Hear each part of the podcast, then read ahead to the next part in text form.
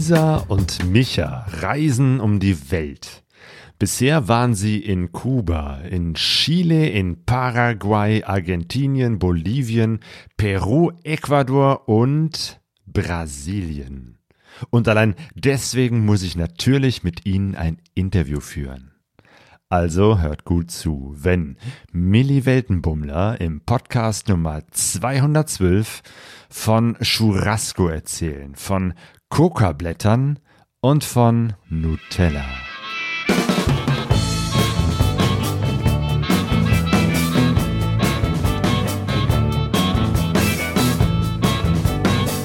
Pegasus Reis. Expeditionen mit den Ohren. Herzlich willkommen zu Pegaso Reise. Ich bin Claudio und spreche heute mit Lisa und Micha von Milli Weltenbummler. Schön, dass ihr da seid. Vielen Dank für die Einladung, Danke, dass Claudio. wir hier sein dürfen. Ja, es ist äh, immer schön, an, an ungewöhnlichen Orten hier diesen Podcast aufzunehmen. Äh, hier habe ich noch nie einen Podcast aufgenommen. Wir sind nämlich jetzt im Wohnzimmer in der Wohnung meiner Mutter. Und Mutti hat alles schön hergerichtet. Ja, genau, mit, mit Kaffee und, und alles. Brasilianische. Spezialitäten. das ist echt sehr lustig, ähm, weil ihr wart gerade im Westerwald, äh, ich bin in Essen, äh, ihr seid auf dem, auf dem Rückweg und dann haben wir geguckt, wo können wir uns irgendwie auf der Hälfte des Weges irgendwie treffen und äh, haben gesagt, gesehen, irgendwie Bergisch Gladbach, das liegt hier so ungefähr so, dass ihr noch rechtzeitig nach Hause kommt, Genau. äh, bevor ihr dann am Montag wieder arbeiten müsst. Oder du musst arbeiten, ne? Ja, wir müssen beide wieder arbeiten. Richtig. Also, das ist ungewöhnlich. Wir sind auf Weltreise oder auf einer Reise und müssen beide arbeiten. Ja, also das, das müsst ihr jetzt nochmal genauer erklären. Ihr seid auf einer Motorrad-Weltreise seit vielen Monaten, ne? Seit zehn Monaten sind Ja. wir unterwegs. Ähm, Genau. Und also warum seid ihr jetzt in Deutschland? Ja, Heimweh. Nein. Nein, nein, aber wir haben uns dann einfach überlegt, zum, im November war das dann, im Oktober, wo sind wir Weihnachten? Und dann war uns ja schnell klar, Weihnachten müssen wir zu Hause sein. Und da waren wir uns auch das erste Mal einig, dass wir jetzt zusammen nach Hause fliegen. Und sonst haben wir gesagt, wir schlafen noch eine Nacht drüber. Und dann ist es immer dann ausgegangen, dass wir eben nicht gebucht haben, den Flug. Und diesmal haben wir gesagt, wir müssen heim. Und jetzt verbinden wir das, wenn wir einmal schon den Flug gebucht haben, zu sagen, komm, drei Monate arbeiten ist viel Geld für eine Reise jeweils. Und das bringt uns locker ein halbes, dreiviertel Jahr weiter mit der Reise. Und deswegen sind wir jetzt da und bleiben noch ein bisschen. Und dann geht's aber im April wieder weiter. Genau, im April haben wir jetzt gesagt, ähm, ist so unsere Deadline, plus minus und ähm, dann soll es wieder weitergehen. Ja, da freuen wir uns auch sehr drauf. Das heißt, eure Motorräder stehen jetzt in Südamerika? Genau, die stehen in Kolumbien, in Bogota, ähm, bei einem mittlerweile guten Freund, ähm, haben wir dort kennengelernt. Das ist der äh, Wunderlich-Händler. Also, ja. Es gibt wunderlich in Kolumbien. Ja, Ja. es gibt Das ist ja Kolumbien. Und äh, da sind wir auch durch Zufall drüber gestoßen. Also wir wussten das vorher nicht, dass das der Wunderlich-Händler ist, aber äh, es wurde uns gesagt, dass das eine sehr, sehr gute Werkstatt ist. Und da wir in Kolumbien dann sowieso unseren Zehntausender-Check wieder machen wollten, ähm, wir machen das eigentlich selber. Und dann sind wir aber auf ihn gekommen und äh, die Preise in Kolumbien waren echt gut und haben gesagt, komm, das lassen wir machen. Und äh, es war nicht nur Ölwechsel, also wir haben auch Lenkkopflager, neue Kette drauf, also mal einen größeren Service gemacht und dann waren wir total verwundert, dass es wunderlich ist. also es ist, äh, ja, es ist Und da wirst du dann wahrscheinlich noch dein, dein Federbein, das du jetzt von, von, von Deutschland aus mitnimmst. Genau, äh, also das, einbauen das lassen. äh, werde ich dann selber wechseln. Das, sind, das ist jetzt kein großer Aufwand. Mhm. Genau, wir haben ein neues Federbein dabei, weil meins in Chile, also schon viele tausend Kilometer vorher, äh, kaputt gegangen ist. Ähm, und ich hatte dann ein Ersatzfederbein eingebaut von, von BMW. Also wir reisen mit zwei BMW-Motorrädern und äh, ich möchte gerne wieder ein vernünftiges drin haben. und deswegen äh, nehme ich das jetzt mit, ja. Genau. Okay. Gehen wir an den Anfang der Reise, beziehungsweise dahin, äh, wo überhaupt die Idee entstanden ist, weil ich finde es immer wieder erstaunlich äh, und spannend, mit Menschen zu reden, die wirklich sagen, wir geben alles auf, machen eine Weltreise, das habt ihr auch gemacht. Was war für euch der Anlass? Gab es irgendwie so einen Moment, so ein, so, so einen Tag äh, oder eine Stunde, wo ihr sagen könnt, da haben wir beschlossen, wir machen eine Weltreise. Wir brechen alle Zelte ab und gehen auf eine Weltreise. Initiator, muss man ganz ehrlich sagen, ist Micha gewesen. Ähm, während Covid haben wir uns ja auch erst kennengelernt und wir haben uns parallel dann, dann dazu, damit wir ein bisschen Freiheitsgefühl haben, unseren Van ausgebaut. Da ist ja auch der Name Milli entstanden aus unseren beiden Namen und es war dann der Van Milli. Und wir konnten uns so mit dem Thüringer Wald ein bisschen verstecken und ähm, konnten einfach mal draußen schlafen und äh, so ein bisschen die Nachbarbundesländer bereisen. Und später kam dann mich auf Ihr die kommt aus Thüringen, ne? Wir kommen aus Ja. Thüringen, Ja. genau. Und dann sagt Micha, ja, ich wollte eigentlich immer schon mal auf Weltreise gehen, wollen wir das machen? Und dann war ich natürlich sofort Feuer und Flamme durch meinen Job. Ich war in der Gastronomie tätig, ähm, war ich lange, lange zu Hause und das war wirklich ja, fast ein Genickbruch, weil das ist das Schlimmste, mich einzusperren. Und ja, und dann äh, ist es so ein bisschen gereift. Wir haben den Van immer weiter ausgebaut und nach Monaten, als der Van eigentlich fertig war, kam Micha aber mit der richtigen Idee um die Ecke und sagte, ich wollte es aber eigentlich immer mit dem Motorrad machen. Und jetzt muss ich meine Geschichte kurz erzählen. Ich bin aus Suhl und aus Suhl kommt Simson und mein Papa und meine Mama haben sich bei Simson kennengelernt. Oh, okay. Bin aber noch nie Simme gefahren und das ist eigentlich Schande über mein Haupt, ähm, denn ja, Was das haben ist denn was, deine Eltern da falsch gemacht? Ganz viel, ganz, ganz viel. ganz, ganz viel. Aber dann kam ja der Micha und der hat das dann mal bei einem, nach dem Mittagessen, ähm, ja, vom Tisch geräumt und hat dann eine Simme rausgestellt und gesagt, du fährst jetzt mal über den Stadtmarkt und du machst das jetzt mal. 50 Kubik fahren am 50 Limit. Kubik fahren am Limit und das war wirklich für mich fahren am Limit, denn ich bin jemand, der gerne am Hahn zieht, aber er, wie gesagt, eher am Auto auf, aufs Gas und dann saß ich auf der Simme und habe mich wirklich total genial frei gefühlt und dachte, das finde ich gut, das machen wir. Und dann habe ich einen Führerschein letztes Jahr, vorletztes Jahr ist er mittlerweile, dann angefangen und gemacht. Auch während Covid war ja ein bisschen schwierig. Ich war dann eine der ersten, die dann auch bestanden hat oder die dann überhaupt wieder machen durfte. Und im August habe ich den Schein dann in der Hand gehabt. Wow. Dann Motorrad kaufen im Oktober und im November waren die Motorräder schon weg. Also viel üben war, da nichts eben nicht mehr. Ja, genau.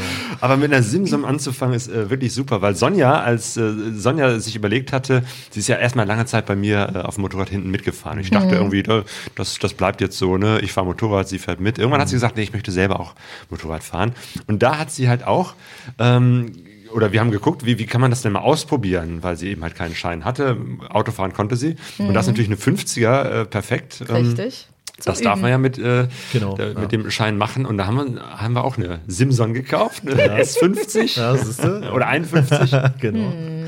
Und damit ist Sonja dann, äh, hat Mhm. die ersten Runden gedreht. Äh, da haben wir auch direkt mit dem Schrauben angefangen, weil die Dinger sind ja auch irgendwie ständig kaputt. Aber Ja. das war ein guter Einstieg. Hm, Ja. Absolut, absolut, ja. genau. Und die ist leicht und Ja. ähm, macht wirklich überhaupt keine Probleme. Man ist zwar jetzt nicht schnell unterwegs, aber das ist ja beim Reisen auch nicht das Wichtige. Mhm. Das lernt man ja dann auch relativ schnell. Aber es ist einfach ein anderes Gefühl. Du bist einfach näher an allem dran und das fand ich halt einfach eine tolle Sache und deswegen, ja, habe ich mich dann auch davon anstecken lassen, was der mich Mhm. ja da getrieben hat. Also du bist natürlich nicht auf der Simson gereist. Nein, natürlich, sagen, ja. nein, Also, nein. Aber das war trotzdem ja, der Initiator. auch spannend.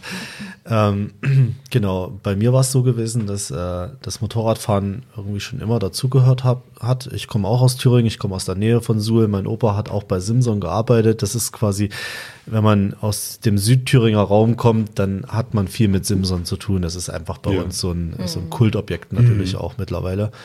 Ähm, wir haben auch eine kleine Sammlung von Simpsons daheim stehen. und ähm, ich bin früher in der Lehre auch mit einer Simpson gefahren und ich hatte immer irgendwas Zweirädriges äh, unterm Hintern. Aber das eigentliche Motorradfahren mit einem größeren Motorrad habe ich dann erst nach meiner Marinezeit 2010 angefangen. Habe ich mein erstes äh, Motorrad gekauft, eine F800 GS war das damals gewesen. Und äh, so bin ich zu dieser Reise, Fernweh, Enduro-Familie gekommen. Ich habe damit vorher nichts zu tun gehabt. Ähm, und dann kommt man natürlich auf äh, Touratec, weil man das Motorrad auch irgendwie noch ein bisschen ähm, aufpimpen will mit Koffern und äh, was es da halt alles gibt.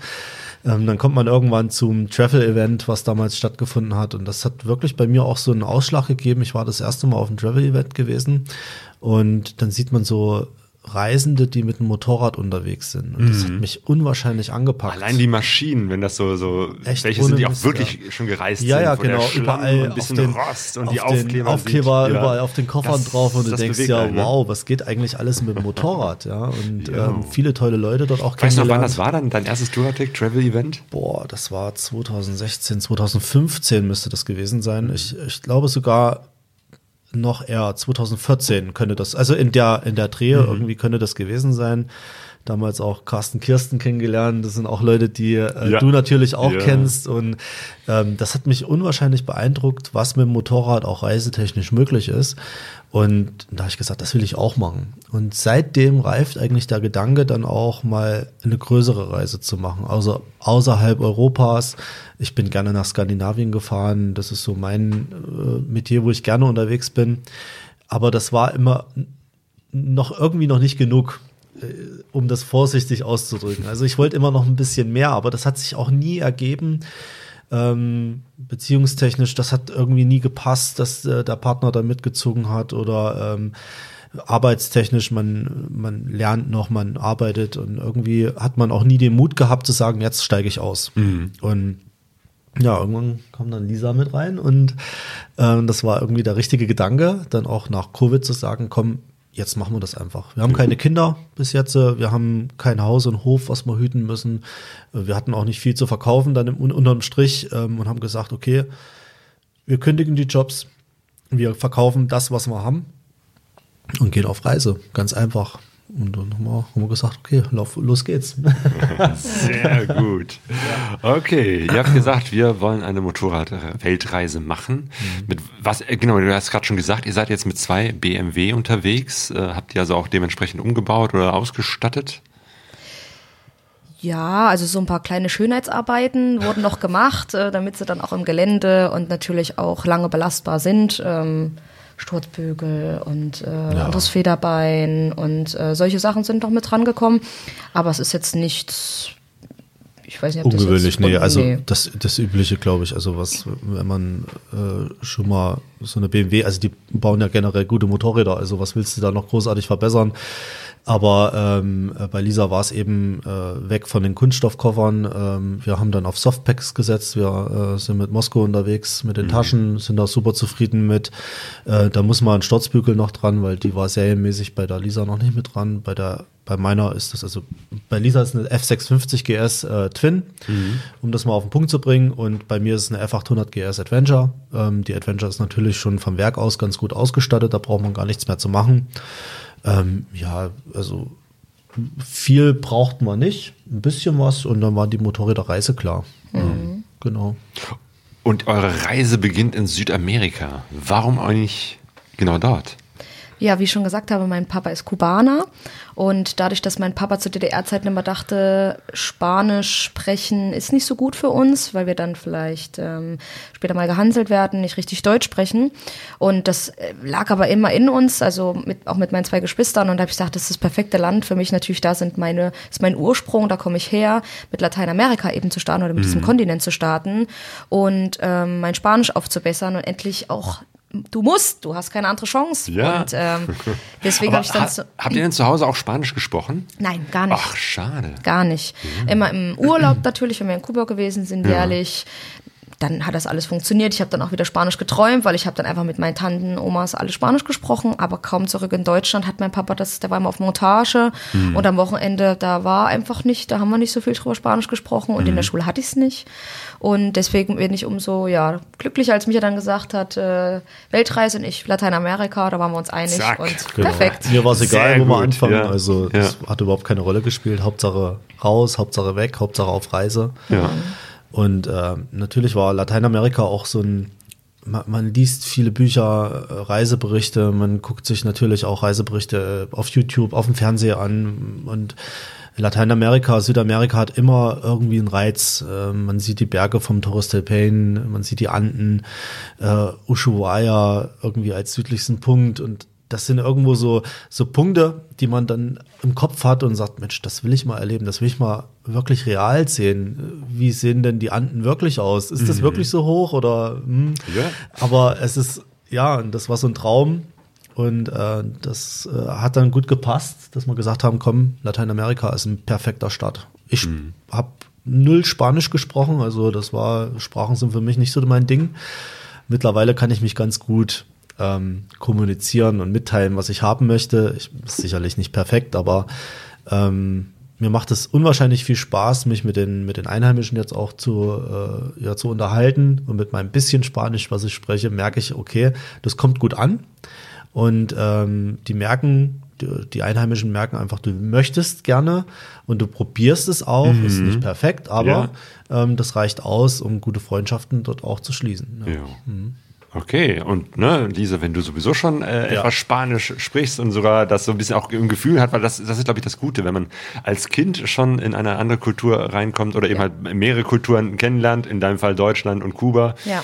Ähm, ich kenne das ja, ne, mein Vater ist Brasilianer, war Brasilianer und ich war auch öfter als, als Kind in Brasilien und habe eben halt auch ein bisschen brasilianische Kultur mitbekommen. Das ist eine Prägung, auch wenn es wenig ist, man kann darauf zurückgreifen. Und man hat so ein bisschen auch im, im Gefühl, im Herz, wie du sagst, man kann plötzlich in einer anderen Sprache träumen. Das Ja. ist natürlich super. Und wenn man dann noch auf einer Reise diese Sprachkenntnisse vertiefen kann, umso besser. Absolut, ja. Und das Witzige ist ja auch, ähm, der Latino an sich ähm, ist komplett anders wie ein Deutscher. Das ist wirklich so. Und äh, Lisa hat auch diese Latina-Gene natürlich drinne. Und äh, mein Vorsatz war ja gewesen für die Reise, wir stehen früh auf. Also mindestens mal um sieben aufstehen, dass wir spätestens um neun auf den Motorrädern sitzen. Ich ahne, wo es, wo es Ähm, hingeht. Der Lateinamerikaner äh, ist allgemein nicht so früh auf, der, äh, äh, auf den Beinen.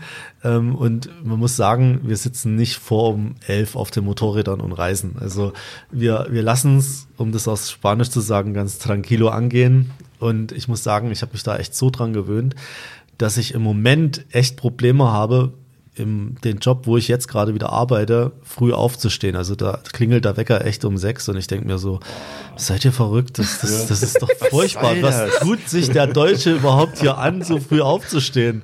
Ähm, also das war für mich echt eine Umgewöhnung. Also dieses Tranquilo, dieses, ähm, ja, mach mal später, alles kein Problem.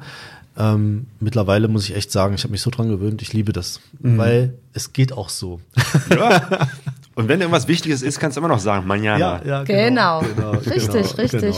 Morgen mache ich das dann. Richtig. Ja. Und wir haben ganz oft festgestellt und Micha dann auch immer ganz oft, wenn irgendwas passiert ist, es war eine Panne, es ist, ja, aber irgendwas, was auch immer passiert, hat er immer gesagt, siehste, aber dafür haben wir wieder den kennengelernt, jetzt hat man wieder ein tolles Gespräch mit dem gehabt und ähm, das hat uns immer dann auch wieder weitergebracht und das sind ja die Momente, die es dann besonders machen, Mhm. wenn es eben nicht jetzt sofort alles funktioniert und klappt. Ja. und deswegen, ich stand immer schmunzelnd in der Ecke, als er gesagt hat, jetzt und ich, gleich Mist, jetzt und wieder was kaputt oder äh, jetzt ist irgendwas schiefgegangen, nicht so wie wir, wie wir es geplant haben. Da sind wir nämlich auch wieder bei diesem Planen. Wir, wir sind ja immer so strukturiert, ne, im Arbeitsleben immer.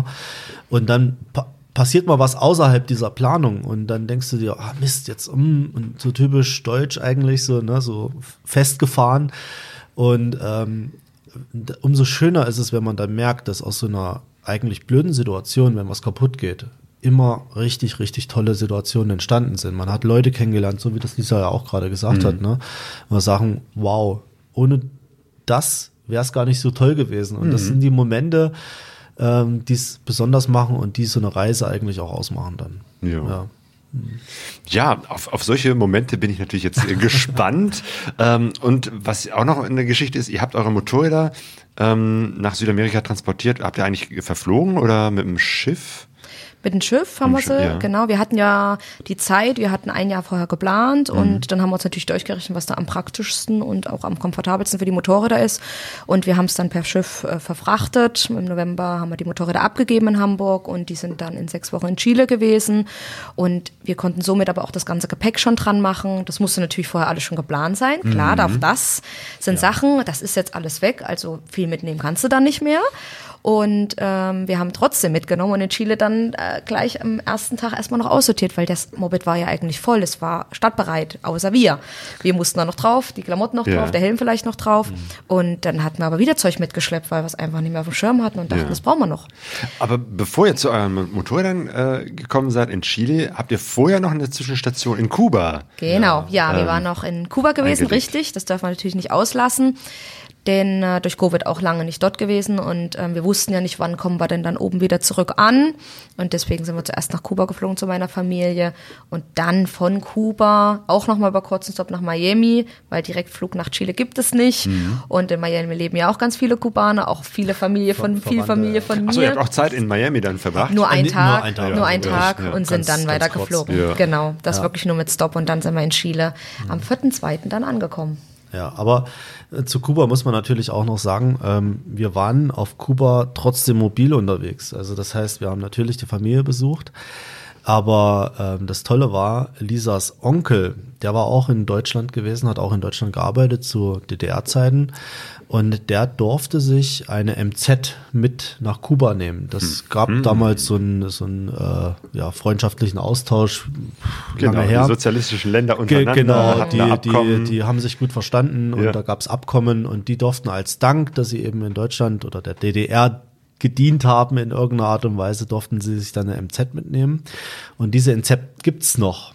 Das ist eine 250 ETZ, wenn das was hm. sagt. Ähm, ich erinnere an ein ganz, ganz altes Interview von, ich glaube, 2011. Da habe ich mal mit den Emmenreiter ah, ja, äh, gesprochen. Okay. Kennt ihr die? Ich, ich habe das schon mal gehört. Ich ja, das schon mal gehört. Genau, also ja, zwei, äh, ein junges Pärchen, die mhm. auch mit zwei MZ-Motorrädern, MZ 250, auch eine ganz große Weltreise gemacht haben. Oh. Und nicht Welt, aber irgendwie, ich glaube, von, von, von Deutschland bis nach weit in den Osten, tief nach Asien. Also wirklich sehr, sehr lang waren die unterwegs mit diesen Maschinchen. Das war auch klasse. Ja, und wir haben ähm, im Vorfeld natürlich mit dem Onkel äh, schon mal gesprochen. Ähm, Mensch, wie sieht das Motorrad aus? Kann man damit fahren? Hat gesagt, ja, das und das müsste noch gemacht werden. Und wir haben dann eben auch die Ersatzteile dann äh, eingekauft hier in ah, Deutschland, weil Ersatzteilmarkt ja. in, in, in Kuba ist wirklich sehr eingeschränkt. Also das sind, wenn dann Originalteile, die dann irgendwo noch irgendwo ausgebaut werden. Und wir haben dann eben äh, Ersatzteile mitgenommen, haben auch von Heidenau einen komplett neuen Rad, äh, also äh, Schläuche und und und ähm, äh, Reifen bekommen, haben die auch mitgenommen und ja, haben super. quasi meine, das Motorrad ja dann an der Quelle, ne? Äh, richtig, richtig wieder Simson, genau, Heidenau, genau, genau. Das ist ja alles da. Äh, und haben das alles mit nach Kuba geschleppt, haben dann die äh, MZ richtig fahrfertig gemacht, haben uns dann äh, zwei kleine Gepäcktaschen dran gebaut. Äh, der hatte sogar einen Gepäckträger, ne? Also, mhm. Also ähm, vom Werk aus Gepäckträger ja. dran. Das war und, ja auch ein, ein äh, Arbeits- und Nutzmotorrad. Genau, ja, genau, genau. Ja. Und äh, ja, dann haben wir uns mit unseren abgespaceden, das muss man, also auf Kuba hat keiner ähm, Anzüge, Motorradanzüge, die fahren da alle mit Flipflops, äh, kurze Hose und äh, ja, und wir kommen da an mit, mit unseren mit unseren wirklich Motorradklamotten und die uns alle angeguckt und unsere Helme waren ja natürlich auch. Das, ah ja klar, für Weltreise-Style, ne? Ja. Ja, ja, genau. Also wir sahen da echt aus wie so, ein paar, ja, genau. wie so ein paar Aliens, die da zum Mars fliegen wollten und die uns alle angeguckt, weil die das gar nicht kannten. Mhm. Aber wir konnten die Zeit nutzen, um eben eine Woche dann äh, von diesen drei Wochen mit der MZ auf Kuba umherzufahren, was eine ganz, ganz tolle Erfahrung war, weil wir mit dieser MZ natürlich ähm, nicht aufgefallen sind, nicht groß mhm. aufgefallen sind. Natürlich Klamotten, ja, das, das, das fällt schon auf, aber die MZ ist dort halt ein ganz normales Verkehrsmittel, was sie viele fahren mhm. und damit sind wir eigentlich so als Kubaner abgestempelt worden, die vielleicht gute Klamotten haben, aber es war eine ganz, ganz tolle Erfahrung. Für Lisa war es so Masse Meno, ne? Also war echt anstrengend hinten drauf. Hinten drauf, ja, da freut man sich schon wieder auf die Suspension von seinem äh, von seiner BMW. Für mich war es aber auch oder beziehungsweise für mich hat die gute Möglichkeit, weil er ja gesagt hatte, übrigens um sechs wollte er schon auf dem Motorrad sitzen. also ich muss noch mal seine Zahl korrigieren und dann habe ich nur schmunzelnd daneben gestanden und gedacht, du gut, dass du noch nicht in Lateinamerika warst. Um sechs Uhr brauchst du nicht auf dem Motorrad sitzen. Und deswegen war dann eben Kuba die perfekte Art, um zu beschleunigen, weil da ist er schon ah. einige Male ausgerastet und gesagt, es kann doch nicht sein, das ist noch nicht fertig. Wir haben gesagt, um zwölf treffen wir uns, wo sind die alle? Ich sag, das ist Lateinamerika, Micha. Setz dich hin, bleib ganz ruhig. Und ähm, das war, wie gesagt, äh, das war für mich, wie gesagt, der ah, gute ja. Einstieg. Mhm. Ja, genau. sehr gut. Strategisches Training. Ja, ja genau. genau. Langsam rantasten. es gibt noch An die eine, Umgebung. noch eine kleine Story. Von Kuba gibt es noch eine kleine Story. Und zwar, ähm, wenn man auf eine große Reise geht, kann ich nur jedem empfehlen, geht vorher wirklich zum Arzt, lasst euch nochmal durchchecken und geht auch zum Zahnarzt. Das ist ganz wichtig. Ähm, mm, weil die, stimmt, ich muss auch noch die, die, die ähm, medizinische Versorgung in manchen Ländern nicht die ist, die wir aus Deutschland kennen. Das muss man echt so sagen. Und auf Kuba habe ich ganz, ganz doll Zahnschmerzen bekommen. Mm. Ähm, dummerweise an einem Zahn, der eigentlich schon tot war. Ich hatte da mal eine Wurzelbehandlung und äh, trotzdem Zahnschmerzen gekriegt. Und das war so schlimm, äh, dass wir dann wirklich auch medizinische Hilfe in Anspruch nehmen mussten. Jetzt hat man Glück, dass Lisa in der Verwandtschaft war dann eben auch äh, eine Zahnärztin, eine sehr gute. Aber äh, die hat das dann aufgebohrt oder versucht aufzubohren. Aber das Material, was es auf Kuba gibt, Deborah, die sind nicht so hart, dass die in dieses deutsche Material da reinkommen. und ähm, die hat da echt drei oder vier Bohrkronen kaputt gemacht. Echt? Und, äh, ja, und Ui. unterm Strich haben wir es dann mit äh, Antibiotika behandelt. Das war, war ein Abszess, der sich drunter gebildet hat. Und das Blöde war, Wie, wie sieht denn eine Zahnarztpraxis auf Kuba aus? spannend. Ungefähr so. Also wir waren in der Poliklinik gewesen dort im Ort.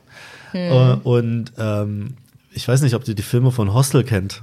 Ähm, Nee. Also das sind so richtige Horrorfilme, wo, wo so Psycho-Horror. so Lost Places, Also so ein wirklich so, bisschen verlassene Häuser, Ja, so sah krass, das dort so- aus. so Also grüne 50er Jahre ähm, Möbel, ähm, Ledermöbel, ganz schlimm. ausgesessen, ganz schlimm. So alles diffuses grün. Licht. Oh, Ja. also ich Die habe so sind Augen. noch, die Laken sind noch alle mit Blut beschmutzt. Also so kann man sich das wirklich vorstellen. Und Micha, Ich, ich, ich habe echt Angst vorm Zahnarzt und das war eigentlich noch die Krönung dann. Oh. Ähm, aber sie konnte mir helfen. Ich hatte dann keine Zahnschmerzen mehr. Problem war nur, sie hatte auch kein Material, das wieder zuzumachen. Also das, was sie da rausgebohrt hat, das konnte man nicht mehr verfüllen. Und dann hatte ich äh, ja in Chile zweiter, zweites Mal, wo wir das zweite Mal in Chile gewesen sind, da konnten wir es dann erst wieder ähm, behandeln lassen und die Behandlung sah dann aber so aus, dass was dann der Zahn gezogen werden musste. Ja, und jetzt lebe ich ganz gut. Mit der Lücke. ja, ich habe da so ein Implantat reingekriegt, also Ah ja, alles okay. gut, aber ähm, das zeigt auch wieder, dass man äh, vielleicht da auch eine gute Vorbereitung treffen sollte und sagen, wenn man auf so eine große Reise geht, egal wie lange die ist, ähm, lieber nochmal zur Vorsorge lassen. gehen. Ja, Oder gerade wenn sie lang ist, auf jeden Fall gucken, dass Ja. mit den Genau, Zellen alles in genau, Ordnung ist. Auf jeden genau, Fall. Genau. Ja. Ja. War spannend und lustig. Also ja, Ja. in dem Moment nicht lustig, jetzt schmunzelt man natürlich drüber, aber ja, es ist, sind so die Erfahrungen. Und dann seid ihr von Kuba, einen kurzen Zwischenstopp in Miami, dann runter nach Chile, Genau. wo eure Motorräder standen und ihr sie erstmal aus dem Zoll rausholen musstet. richtig aus dem Zoll rausholen mussten. Das Gute da, ähm, deswegen haben wir uns auch für Chile entschieden, dass dort ein deutscher Agent gewesen ist, der Ronny.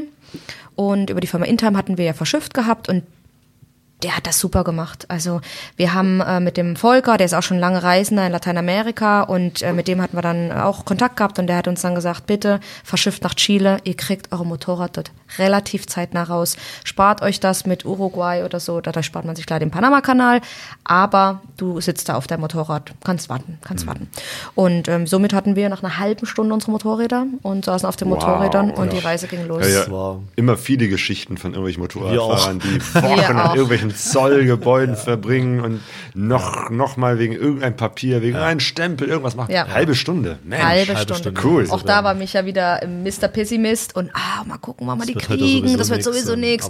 Der hat gesagt, positiv sein, wir gehen da jetzt rein und eine halbe Stunde später und Ronny kam raus und hat gesagt, so schnell hatte ich es auch noch nicht. Also meistens kriege ich es an dem Tag raus, aber Ja. so schnell war ich noch nie raus. Wow. Der hat gesagt, positiv reingehen und dann wird das schon und Genau. damit sind wir auch immer gut gefahren. Ohne Sehr Probleme. gut. Und dann ging das Abenteuer richtig los, ja. Ja, im wahrsten Sinne des Wortes, weil wir mussten erstmal nach Santiago rein, denn wir hatten in Santiago ähm, gibt's die Casamatte. Ähm, das ist so ein ganz bekanntes Hostel für äh, Motorradreisende, die von der ganzen Welt sich eigentlich in Santiago, egal ob man von Norden nach Süden fährt oder von, von Süden nach Norden, irgendwie, das ist so ein Treffpunkt. Casamatte ähm, beim Christian, der, der macht das dort und äh, da hat man was gebucht, also dass wir erstmal ein paar Tage Santiago sind und uns ein bisschen was angucken können. Ja, wir mussten mit den Motorrädern da reinfahren. Genau, Lisa- Valparaiso ist so, so, so der Hafen, außerhalb, das, ja, äh, genau. zwar zu Santiago irgendwie dazugehört, aber ein bisschen außerhalb ist und Santiago. Also weit außerhalb. Das ist, Ja. äh, ist, eine, ist eine komplett andere Stadt Ja. an der Küste und es sind ähm, locker ja, knapp zwei Stunden, die Hätte du fährst. ja, Ja, über, über die das ist eine Genau. Schnellstraße, die dorthin geht. Und Santiago, Großstadt, Millionenstadt, Millionenstadt. Moloch und Palm. Millionenstädte in Südamerika. Ja. ist auch nochmal was Also Spezielles. da ist Berlin da dann erstmal reinzufahren ist. Äh, Kindergarten dagegen, Ja. das Oh. ist echt was anderes. Und ähm, ja, für mich war das natürlich spannend, weil Lisa wirklich dann die ersten Kilometer mal so richtig mit Gepäck ähm, Motorrad gefahren ist und ich habe echt immer zu hintergeguckt und ist noch da, passt alles, hoffentlich läuft es alles und dann natürlich in diesen Großstadtverkehr reinzufahren mit jemandem, der ganz, ganz frisch Motorrad fährt und natürlich das Gepäck ist halt schwer und der Schwerpunkt liegt anders als bei einem Motorrad, was kein Gepäck dran hat und ähm, das war spannend, aber das haben wir sehr, sehr gut, hat Lisa das gemeistert. Ich war echt, wow. Ja. Weißt du noch, wie es dir ging, als du dann das Motorrad erstmal da hattest, das ganze Gepäck und da drauf gestiegen bist und auf geht's? Ich dachte, ach du Schande, jetzt geht's wirklich los, Lisa, jetzt ist keiner da. Du musst das jetzt machen und ich wollte es mir auch beweisen, deswegen habe ich den Führerschein auch für mich gemacht, weil ich einfach noch was Neues lernen wollte. Und dann sind wir rausgefahren und äh, Micha hat sich dann schon das erste Mal im Navi vertan und da musste ich da schon wenden auf Sand. Und da war ich schon das erste Mal und dachte so, oh, ist nicht sein Ernst. So, und dann habe ich natürlich vorher mich mit, auch mit anderen Damen ausgetauscht. Und dann sagten die Damen immer so, ach Lisa, ist nicht schlimm, wenn die dir mal an der Ampel umfällt. So, das ist das Bild, was man natürlich immer erstmal im Kopf hat. Was die andere sagen, die schon lange auf dem Motorrad sitzen. Und dann dieses, an der Ampel fällt dir das Motorrad um. Und das habe ich mir die ersten Male immer vorgestellt, wie mir das umfällt. Es ist mir nie, nie passiert. Nie Also. passiert. Nie passiert. Aber genau das war das Szenario. Da kommen immer welche und helfen dir dann. Und ich dachte so, nein, bitte nicht, ich will nicht an der Ampel umfahren, ich will nicht an der Ampel umfahren. Und dann Chile zurück rein und das war übrigens an einem Samstag, also viel Verkehr in der Stadt. Und ähm, dann sind wir zurückgefahren und es war, wie gesagt, ich, es waren so bunt gemischte Gefühle und ich muss sagen, wie gesagt, die ersten ein bis zwei Wochen war das locker so, dass ich immer mir vorgestellt habe, wie falle ich an der Ampel um, wie fahre ich jetzt vor den Baum, wie sieht das aus, wenn ich die Kurve nicht kriege. Also auch wieder die schlimmsten Horrorfilme eigentlich, die in meinem Kopf gewesen sind. Und ich muss sagen, es ist nie was passiert, nie, nie, nie. Aber das war einmal am Anfang und dann so in der dritten, vierten Woche ging es los und man hat einfach nur noch, man war entspannt auf dem Motorrad. Ich hatte keine Muskelbeschwerden mehr, weil ich war am Anfang so verkrampft, wahrscheinlich auf diesem Motorrad. Und ja, Chile zurück oder Santiago zurück rein. Wobei, da habe ich es erstmal fallen gelassen, in die Anfahrt rein, weil das war Kopfsteinpflaster. Und dann stand ich dort und mich ja so, ach, hier ist es übrigens schon. Und ich konnte natürlich nicht mehr so schnell bremsen und dann lag ich natürlich schon. Aber alles. Aber für mich war das dann auch nicht mehr schlimm, auch mal hinzufallen ähm, oder mal umzufallen mit dem Motorrad. Das war, wie gesagt, meistens nur, weil ich sie noch nicht richtig hatte, weil ich einfach noch nicht links rüber gerutscht bin. Und ja, das war dann, wie gesagt, überhaupt kein Problem mehr für mich. Und wir haben es dann auch, wie gesagt, bis heute geschafft, Genau. dass nichts Schlimmeres Und- passiert und ist. Das ist ja das Schöne, also wenn man auch hinterher fährt, als jemand, der schon erfahrener ist, also wir sind da vom Level wirklich ganz, ganz unterschiedlich. Lisa als absoluter Neueinsteiger im Thema Motorrad, ich habe da schon echt viel Erfahrung. Ähm, bin auch teilweise, ich, ich habe ja als Trainer gearbeitet beim Enduro Action Team und äh, man hat ein ganz anderes Level und man setzt vielleicht auch gewisse Dinge anders voraus und ähm, das war auch für mich echt ein Lernprozess, weil ähm, ich versuche da natürlich immer gute Tipps zu geben über das, über das Headset, ähm, was aber Lisa dann ni- nicht wirklich immer weiterhilft. Ne? Also da muss man sich auch ein bisschen zurücknehmen, habe ich dann festgestellt. Ich habe oft abgeschaltet, Ja. das Headset. oft.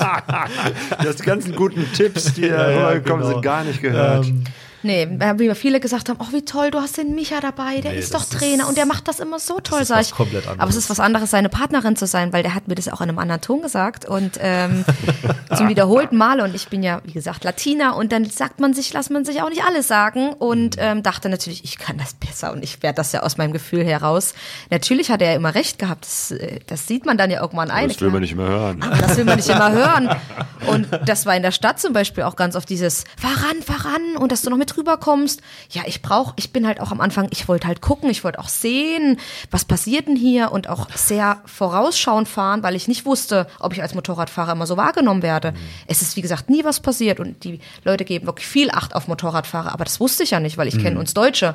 Da, das Motorradfahrer und da ziehe ich erst recht noch rein. Das ist uns aber nie unterwegs passiert. Das muss aber erst mal im Kopf ankommen. Deswegen habe ich immer vorsichtig mich, nein, du musst ranfahren, sonst gehen die noch dazwischen. Und das war ein extremer Lernprozess für mich. Dass, die, beide. dass die Leute Acht ja. auf uns geben. wirklich für uns beide. Ja, aber ich habe am Anfang oft abgeschaltet. Ja, ja und dann, dann ging es ja von Santiago dann erstmal für uns in den Süden. Ja. Habt, habt ihr überhaupt so eine grobe Idee gehabt, wo ihr langfahrt? Ja. Oder habt ihr einen genauen Plan gehabt?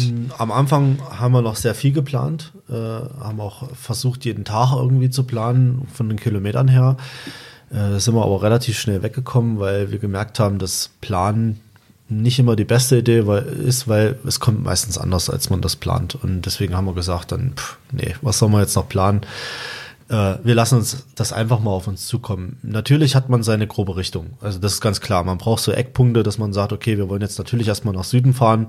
Äh, wir wollen erstmal Richtung Patagonien, wir wollen erstmal Richtung Feuerland runter, weil wir auch ein nicht ein zeitliches Problem hatten, aber der Winter stand so ein bisschen vor der Tür. Also das heißt, wir sind in den Herbst reingefahren und ähm, Ja, Feuerland ist halt ganz im Süden und das ist wie wenn du bei uns quasi ans Nordkap fährst. Je weiter du nördlich fährst, umso kälter wird es und da ist es eben genau andersrum. Je weiter südlich du fährst, desto kälter wird es. Und wenn auf Feuerland Schnee liegt, Winter ist, dann ist da richtig Winter. Also das ist dann auch nicht mehr mit Motorrad so einfach zu machen und deswegen haben wir gesagt, okay, wir müssen jetzt erstmal durch Chile durch, ähm, die äh, Carretera Austral runter, an Patagonien vorbei, Torres del Paine, und dann, ähm, dass wir vor dem ersten Schnee auf jeden Fall Ushuaia erreichen. Das war so unser erster ähm, grober Plan, den wir hatten. Ushuaia, Fin del Mundo, also am Ende Genau, der Welt, ja. am untersten Zipfel von Südamerika. Da wollt ihr auf jeden Fall hin. Da wollte man hin, weil der Klassiker schon war, zu sagen Ushuaia, Alaska. Und ähm, mittlerweile ist es nicht mehr so. Nee. Haben wir mittlerweile andere Träume. Wie gesagt, ein, kein Plan ist der beste Plan. Und ähm, wir wollten aber Ushuaia trotzdem erreichen. Wobei wir unten an Feuerland, als wir dann dort standen, echt überlegt haben, fahren wir jetzt rechts nach Ushuaia oder machen wir links, weil wir eben von vielen gehört haben, der Wind und ob du das mit dem Motorrad schaffst. Es haben sich viele, wir hatten ja dann schon eine große Connection, äh, haben sie einer hingelegt, der musste wieder heimfliegen, Motorrad kaputt, Krankenhaus. Und dann dachte man so, okay, ich als Anfängling, da hatten wir noch keine 5000 Kilometer runter, macht das jetzt Sinn? Und dann hat man noch so einen, äh, einen Holländer kennengelernt. Er sagt dann wegen Pinguin fahre ich nicht darunter. Und äh, dann stand man da und haben echt drüber nachgedacht, dachten, nein, das war unser Traum. Wir fahren Nee, wir nach fahren runter, Ushuaia ja, und genau. es war auch wirklich das Richtige, dass wir das gemacht haben. Also Ushuaia ist toll und es ist auch schön, wenn man das man sieht. Ähm, es ist aber auch echt nur so ein, ja, Marketing. so ein Marketing-Ding, ne? Also Ushuaia so als letzter Ort, was es ja auch noch nicht mal ist. Also es gibt ja noch einen Ort unten drunter, der dann wieder zu Chile gehört. Ushuaia ist Argentinien. Ähm, das ist äh, Puerto Williams. Ja. Ähm, das ist ja eigentlich der südlichste Ort, den man erreichen könnte. Ähm, wir sind nicht hingekommen wegen Covid. Äh, da gab es noch Beschränkungen. Ähm, aber das war noch nicht mal das Highlight. Also ähm, mir hat viel, viel besser gefallen, die Carretera Austral runterzufahren. Ähm, das ist wirklich noch eine Strecke, die ähm, noch viele tausend Kilometer Offroad oder was heißt viele tausend, viele hundert Kilometer Offroad hat. Ähm, mittlerweile wird die aber auch immer mehr äh, asphaltiert. Das heißt, das verliert auch so ein bisschen den Reiz äh, äh, mittlerweile. Wir waren wahrscheinlich die letzten so ziemlich, die das noch äh, viel Offroad er erfahren konnten. Und was mich auch unwahrscheinlich fasziniert hat, war dieses, dieser Nationalpark Torres del Paine. Also diese, diese, diese drei Türme, die da in den Himmel ragen. Und wir waren dann auch wandern gewesen. Also haben wir wirklich Das sind drei Motorräder- Berge, ne? Ja, genau, so, so, so, so Basaltsäulen, die da stehen und da ähm, rausgucken in diesen äh, Torres del Paine Massiv. Und da waren wir dann vier Tage, fünf Tage wandern gewesen, also wirklich Rucksäcke, äh, jeder 15 Kilo mit Zelt und dann äh, richtig wandern gewesen. Das hat echt war grenzwertig. Also für uns, wir sitzen ja nur, echt nur auf dem Motorrad, keinerlei Kondition, und, ähm, dann mal wandern zu gehen. Aber es war echt ein absolutes Highlight. Also weil wir auch einen Puma gesehen haben dann unterwegs und äh, das ähm, da haben wir oder habe ich für mich gemerkt, dass das Motorradfahren, das ist richtig geil, das ist cool, auch mit dem Motorrad eine Reise zu machen. Aber es ist nur ein Fortbewegungsmittel und dass das ringsherum, was man noch so erleben kann, ob das auch zu Fuß ist, das sind die eigentlichen Highlights. Also das ist das Motorrad ist nur das Medium, mit dem wir dorthin kommen und äh, das das erreichen können. Aber das, was dann dort passiert, das ist so das Eigentliche und es es sind auch die Menschen, die man dann kennenlernt, die das, die die Reise eigentlich zu was ganz, ganz Besonderem machen. Ja, es ist nicht, nicht der Ort Ushuaia, den wir als besonders empfinden, sondern es sind die Menschen, die wir dort kennenlernen. Ja. Ja. Habt ihr auch Menschen in Ushuaia kennengelernt? Tatsächlich aus unserer Heimat. Ja. Oh, Wir standen am Ushuaia-Schild und haben die Motorräder perfekt geparkt, um natürlich das perfekte Bild zu machen an dem Ushuaia-Schild oder an dem Namens. Äh, äh, Schriftzug. Und dann kommen zwei und sagen, sollen wir ein Bild von euch machen in Englisch? Und sagen wir, seid ihr Deutsch? Ja, ja. Woher seid ihr? Ach, das kennt ihr bestimmt nicht. Erstmal schon Thüringen. Wir sind auch aus Thüringen. Aus Schmiedefeld. Ich sag, ich bin aus Suhl und das gehört zu Schmiedefeld. Ja, und dann treffen wir 17.000 Kilometer von zu Hause weg. Zwei Suler und dachten so, so klein ist die Welt. Und wie Micha schon sagt, das sind halt die Momente, die die Reise wirklich besonders gemacht haben. Und ich muss noch hinzufügen, dass es halt wirklich trotzdem mit dem Motorrad was Besondereres ist, Ja. weil du äh, ich sag's immer wieder, wenn du ein Mensch bist, der vielleicht introvertiert ist oder der mit der Sprache noch nicht so gut kann, du wirst immer angesprochen. Du hast keine Berührungsängste. Wenn du alleine sein willst, kannst du alleine sein. Aber wie oft wir angesprochen worden sind, wie oft Micha angesprochen worden ist, es ist so ein typisches, ist auch mal gewesen, immer wenn wir irgendwo angekommen sind und gesagt haben, wir bleiben heute, sind wir mal einkaufen gegangen haben uns mit dem Motorrad dann irgendwo vor den Supermarkt oder einen Markt gestellt und äh, wenn ich zurückgekommen bin, hat mich Micha freudestrahlend angeguckt und mir erzählt, mit wie vielen er jetzt Spanisch gesprochen hat ja. und ähm, wie schön das war. Und ich glaube, die haben mich verstanden, hat er immer gesagt. Und da habe ich, äh, hat er immer mir gesagt, heute waren es drei oder fünf oder egal wo wir waren, du stehst an der Ampel, du stehst irgendwo und guckst nur kurz, es kommt sofort einer gerannt, fragt, ja. was brauchst du? Brauchst du Hilfe? Gib dir eine Telefonnummer. Wie viele Nummern ich habe von Menschen, die uns helfen wollten oder geholfen hätten, die uns äh, auf einen Kaffee eingeladen haben, die uns mal eine Banane geschenkt haben, was auch immer. Also mit dem Motorrad ist es trotzdem nochmal eine ganz andere Nummer, wie wenn man mit einem Van, wo man trotzdem ja. für sich ist, ein bisschen isoliert ist, mhm. ähm, unterwegs ist. Also ich würde es mhm. jedem empfehlen. Fahrrad ist natürlich auch eine geniale Sache, aber das sind für mich die noch verrückteren, als wir das schon sind. ähm, und die verrücktesten sind die, die wandern, die nur zu Fuß sind. Oh, na, das ist ja, da wo man, ja, genau. aber die kriegst du auch wieder nicht so richtig mit. Ja der hat zwar einen Rucksack auf, aber du weißt nicht, wie lange ist der schon unterwegs ja. oder sowas. Beim Fahrrad manchmal gut, ah, auch genauso verrückt. Ja, die sind alle, ja. ja. Also ich sage mal, wir und, sind gar nicht und die was Verrückten. natürlich auch immer ist, wir haben ein deutsches Kennzeichen dran, also mhm. ja. Motorrädern, das sehen mhm. die auch. Ja. Und die können aber das D, also was äh, da drauf steht, Genau, wenn man aus Alemannia ne? kommt, wieso steht da ein D? Furchtbar. Mhm. Also ich weiß auch nicht, wer auf oder die Germany Idee kommt, da ein D so. Genau, Germany das wird auch nicht mit keiner, D geschrieben. Das kann keiner verstehen. Aber dann, ja, dann, dann kommen natürlich die Fragen und das ist immer ganz witzig. Ja, genau. Und ähm, was man auch sagen muss, wenn man von, von Santiago aus südlich reist, also Richtung Feuerland runter, ähm, man trifft ganz viele Reisende auf der Strecke, die man immer wieder sieht.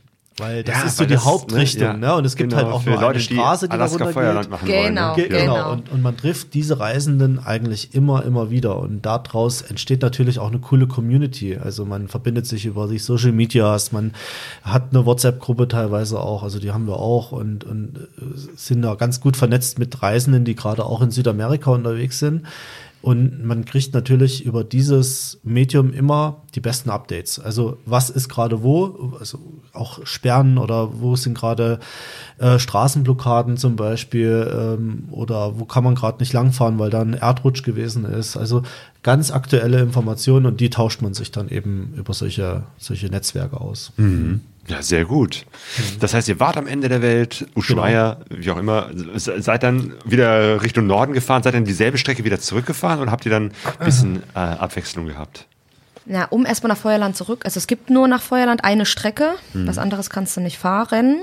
Und ähm, da gibt es dann auch den wunderschönen Ort Rio Grande, äh, den wir dann von Ushuaia hochwärts dann ein zweites Mal wieder dort eine Pause gemacht haben, weil es gibt dort auch nicht viele Städte oder wo du eine Pause machen kannst. Ja. Und Arsch der Welt. Entschuldigung, das darf man gar nicht sagen. Ja. In Rio Grande, dadurch, dass wir mit vielen anderen vernetzt gewesen sind, die dann ja auch mitbekommen haben, okay. Und dann waren wir in Rio Grande drei oder vier Tage. Das ist ja. eine Stadt, da ist einfach ist nichts los. Wir haben dort aber so tolle Menschen kennengelernt, dass wir mit dieser Stadt einfach was ganz Tolles verbinden. Und wir wurden dann gefragt, was macht ihr dort? Da war doch nichts. und wir haben dann auch immer gesagt, das sind nicht die Orte, die so besonders sind. Natürlich ist Ushuaia auch schön und das war auch ein absoluter Moment für uns, doch dort so anzukommen. Es war so der erste Step. Aber Rio Grande, wenn ich jetzt mit über Argentinien rede, ist Rio Grande für mich wahrscheinlich eines der schönsten Städte, wo wir je gewesen sind. Und wenn ich das einem Argentinier sage, weiß ich gar nicht, ob der Argentinier weiß, wo Rio Grande ist. Und das war eben ganz, ganz oft die Menschen, die das besonders gemacht haben. Die ja, haben uns dann was habt ihr denn gemacht in Rio Grande? ähm, wir waren in Rio Grande in einem Hostel, in einem Biker-Hostel. Im Biker-Hostel, also das Motorrad südlichste Biker-Hostel. Hostel extra für Biker, für ja, Motorradfahrer. Ja, ja, also die sind da wirklich, also weil das natürlich auch äh, viele Motorradfahrer befahren. Also die Tierra del Fuego, also dieses Feuer Feuerland, ähm, da sind viele Motorradfahrer unterwegs. Das mhm. ist einfach so. Und äh, da stellen die sich natürlich auch drauf ein, die Argentinier, und sagen, ja, da müssen wir irgendwie auch ein Hostel machen, dass die Motorradfahrer da irgendwo pennen können. Ne? Mhm. Und äh, wie du das vorhin auch schon mal in, in, in Vorgespräch gesagt hast, so viele Zeltplätze gibt's da nicht. Das ist auch dort so. Mhm. Ähm, also Hostels. Und äh, wir sind dort angekommen und das ist das südlichste Motorradclub den es auf der Welt gibt. Das ah. ist äh, die ähm, Window, äh, also Wind des äh, Hermanos de ja, genau. Viento, also die Brüder des Windes. Brüder, Brüder des, des Windes. Hermano der Window, genau. So genau. war das und ähm, die haben uns dort aufgenommen und die haben uns dort integriert, wo wir sagen, ey, Wahnsinn, die haben uns mitgenommen, da, da waren auch gerade die, die Festlichkeiten zu Malvinas. Äh, das sind die, die, die Falklandinseln, also war ja mal der Falklandkrieg gewesen und ähm, da gibt's eben noch so ein paar ähm, Veteranen, die in diesem äh, Konflikt gekämpft haben. Und von Rio Grande sind quasi die argentinischen Flugzeuge gestartet in Richtung Falklandinseln, mhm. um die Engländer dann eben äh, zu abzuwehren.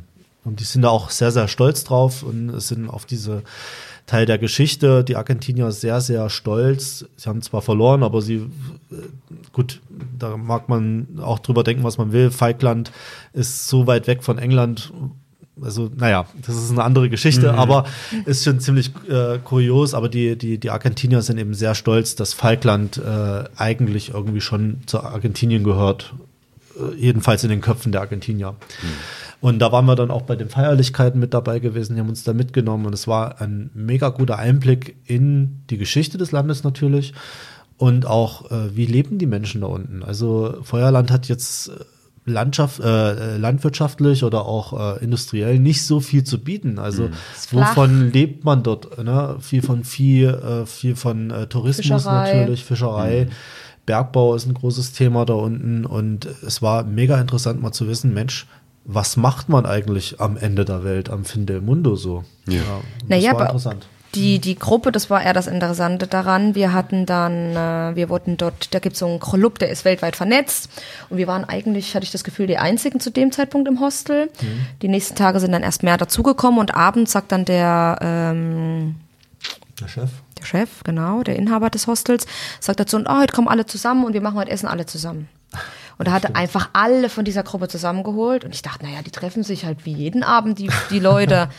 kommen mit ihren Mopeds alle, jeder fährt auch ein anderes Motorrad, ist auch egal, ob das jetzt eine BMW oder eine, egal, Roy Enfield, die sind einfach alle ein Motorradclub. Das fand ich übrigens auch sehr mhm. toll in Argentinien.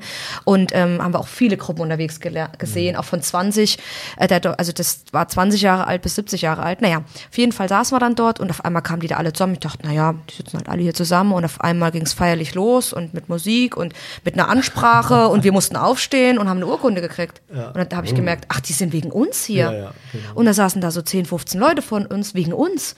Und das war so ein richtiger Moment, wo ich wieder dachte, wow, toll. Wir haben das, wir haben das Zertifikat so, bekommen das Zertifikat bekommen, dass ja. wir einfach am, am südlichsten Punkt angekommen sind und dass das, wie gesagt, eine Vernetzung auf der ganzen Welt ist und dieser Club und viel füreinander einsteht. Und dann abends haben wir uns auch alle auf dem Platz getroffen und da waren 50, 60 Motorradfahrer. Ich wusste gar nicht, dass so viele Menschen in dieser Stadt leben und dann noch mit einem Motorrad. Und das waren dann das waren einfach so Momente, wo wir gesagt haben, das sind wir länger geblieben. Und dann wurden wir eingeladen und dann habe ich erzählt, ich liebe Dulce de Leche und dann kommt die Dame mit so einem Korb Dulce de Leche für mich. ah, das und ist ja dieser, dieser äh, Milchmädchen heißt es Genau, ja Milchmädchen, was Karamell. Creme, Milch, super genau. zuckrig, sehr, sehr super süß. Zuckrig. Und es gibt tausend Rezepte, die man Richtig. in Südamerika damit machen Alles kann. Alles wird damit gemacht. Ohne Dulce Leche geht gar nicht. Und äh, es war das südlichste Enduro-Rennen der Welt dort. Stimmt, das haben wir auch noch gesehen. Ja, genau. Ja. Es geht von äh, Rio Grande nach Bis Ushuaia und wieder zurück. Also das sind ungefähr äh, gut 400 Kilometer Enduro-Rennen, was da stattfindet. Wow. Ja. ja. ja. Das war schon. Und das haben spannend. die uns dann alles so gezeigt und, und das war einfach, du hast dich super herzlich aufgenommen gefühlt dort. Und wo wir dann gegangen sind, was sind alle gekommen, haben sich von uns verabschiedet und ich dachte so, wir sind so zwei Publiche und da kommen ja jeden Tag so viele Leute vorbei und dann haben wir gesehen, dass sie das jeden Tag mit allen Anreisern auch gemacht haben und das war einfach das was ganz Besonderes. Yeah haben genau. das gelebt, also ja. muss man echt sagen. Also ja. das ist, äh, und wir haben immer noch Kontakt mit denen, die dort ja, sind. Ja, ja, ja. Mhm. Schön. Ja, und dann ging es, ähm, um deine Frage jetzt äh, final zu beantworten, dann ging es äh, über äh, ein kurzes Stück nochmal Chile. Also man muss quasi von diesem Tierra del Fuego, das ist so eine argentinische Enklave, dann nochmal ein Stück durch Chile und kommt dann quasi auf dem Festland von Südamerika wieder nach Argentinien rein. Und wir sind dann über die sogenannte Pampa, das ist diese äh, absolute flache Ebene, die ähm, im Süden sehr, sehr ja, dominierend ist, ähm, viele tausend Kilometer immer in den Anden entlang Richtung Norden gefahren, Richtung Mendoza. Mhm. Ist es auch so, wo man so lang fährt und dann gehört das mal zu Chile und dann wieder zu Argentinien, oder? Nein. naja, jein. Ähm, der Grenzverlauf in den Anden ist äh, wirklich nicht ganz geregelt. Mhm. Also es, äh, die wissen, okay, rechts ist, äh, also wenn man auf die Karte guckt, rechts ist Argentinien, links ist Chile, aber der Grenzverlauf ist so ein bisschen äh, wischiwaschi. Ähm, aber wir waren definitiv auf der Ruta 40, ähm, Ruta 40, genau, ähm, in Richtung Norden unterwegs und das ist natürlich argentinisch und äh, ja, da fährt man durch die Pampa, das sind wirklich viele tausend Kilometer, die man einfach nur gerade stumpf geradeaus fährt. Es gibt dort auch nicht wirklich viel, außer Guanacos. viele Guanacos, das sind diese äh, Lamas, ähm, so heißen die ja äh, so umgangssprachlich, aber dort sind das die sogenannten Guanacos und äh, da gibt es ganz viele von Und Wind. Und Wind. Und das ist eben dieser ganz, ganz bekannte Wind, äh, dieser argentinische Wind, der dann nur noch von der Seite kommt. Also der kommt von den Anden runter.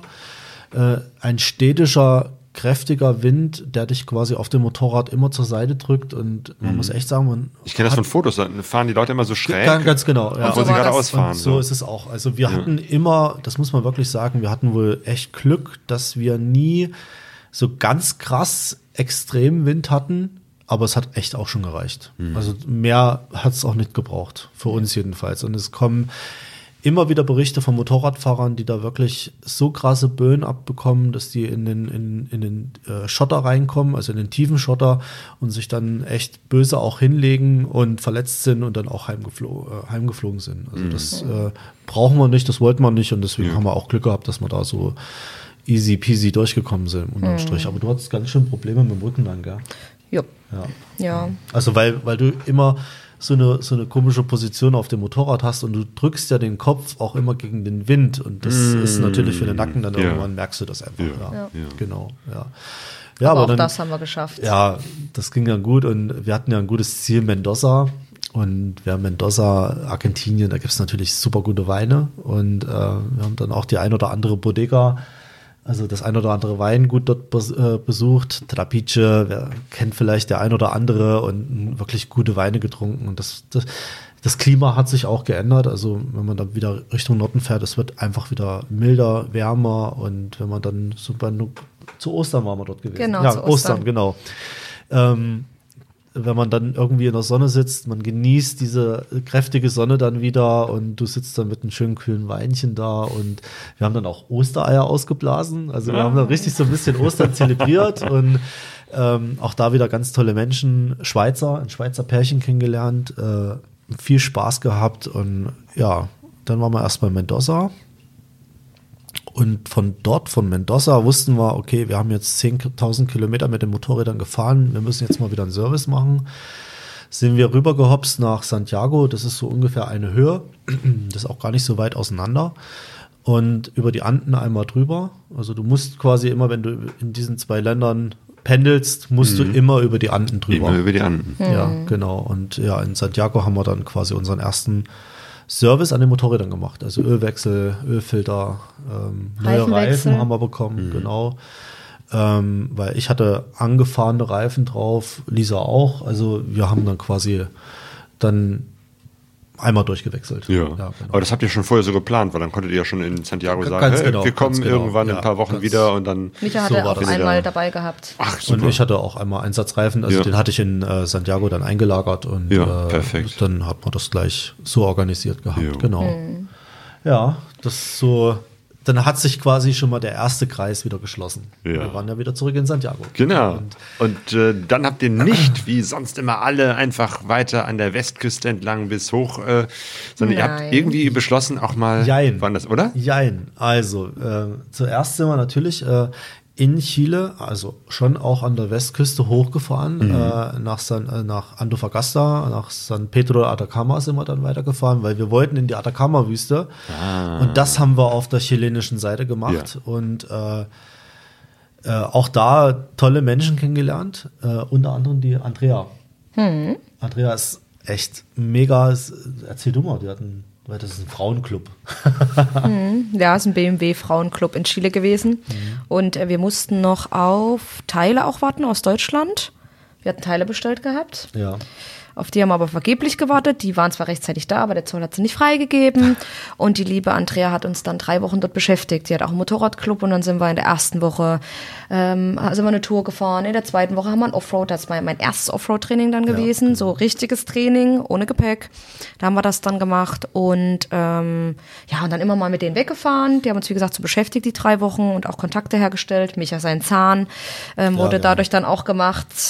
Und ähm, das, weil wir dann gesagt haben, Chile ist noch ähm, sehr Gesundheitssystem sehr, sehr gut ausgebaut. Wir lassen das jetzt mal hier machen. Wer weiß, was noch auf uns zukommt. Er hatte zwar keine Beschwerden, aber wir wollten es halt dann auch erledigt haben. Und ja, für uns war dann aber schon klar, dass wir dann natürlich nochmal rübergehen. Also ja klar, wir haben den kleinen West Coast, sag ich jetzt mal, noch Chile fertig gemacht, die Atacama noch fertig gemacht. Hatten aber, ich glaube, ich überlege gerade, ob wir erst überlegt hatten, dass wir doch links hochfahren. Nee. Ich wusste nicht, ob wir Brasilien auf der Uhr hatten. Nee, wir das hat haben sich. gleich gesagt, dass wir rüberfahren. Das war aber durch die Brasilianer. Aber wir haben auch Brasilianer nämlich auf der Reise kennengelernt, die auch gesagt haben, wie ist denn euer Plan? Da hat man noch nicht so einen richtigen, wie wir es machen. Und ähm, die haben aber dann gesagt, wenn ihr hier seid und seid nicht in, in Brasilien gewesen, dann wart ihr nicht in Lateinamerika. Und dann haben wir gesagt, na gut. Und dann sind wir dann rübergefahren wieder über Argentinien, haben da noch die, die, die Wüste mitgemacht. Und auch da wieder, das ist wieder Medien alle Länder, egal wo wir gewesen sind, alle Menschen, die wir dort kennengelernt haben, haben immer gesagt, ihr könnt nicht nach Santiago. In Chile haben sie das uns erzählt. In Chile haben sie uns erzählt, ihr könnt nicht durch die Stadt fahren, weil da sind gerade wieder Aufruhen. In der nächsten Stadt haben sie erzählt, da könnt ihr auch nicht hinfahren, da, da ist wieder das. Zu gefährlich. Zu gefährlich. Gar nicht. Ihr werdet sofort auf der Straße. Aufruhen, genau. Phänomen, Mit ja. Motorrädern nicht anhalten, nicht im Dunkeln raus. Wir haben alles davon gemacht. Wir haben uns nie an was gehalten, was die uns gesagt haben, weil uns bisher, auf Holz klopfen, noch nie was passiert ist. Natürlich kann dir was passieren. Das kann dir aber, ich sag's immer wieder, auch in Erfurt passieren. Da kannst du auch an der S-Bahn, kann dir auch mal einer zu nahe kommen. Und man sollte jetzt nicht naiv sein, aber man sollte auch nicht zu vorsichtig sein. Und viele haben uns dann auch gesagt, fahrt nicht nach Paraguay, das ist so gefährlich. Wenn man sich aber mal Paraguay anguckt, da gibt's einfach nichts außer Sojaanbau. Also haben wir einfach, wo wir dann von Argentinien raus sind, erst überlegt natürlich direkt nach Brasilien und haben wir gedacht, nee, wir müssen Paraguay mitnehmen. Warum lassen wir denn jetzt dieses Land aus? Und wir sind da reingekommen von Wüste, von Trocken, von lange, auch wieder 1000 Kilometer nichts. Und Paraguay war eine absolute Oase. Es war feucht, es war tropisch, es war wie Kuba für mich.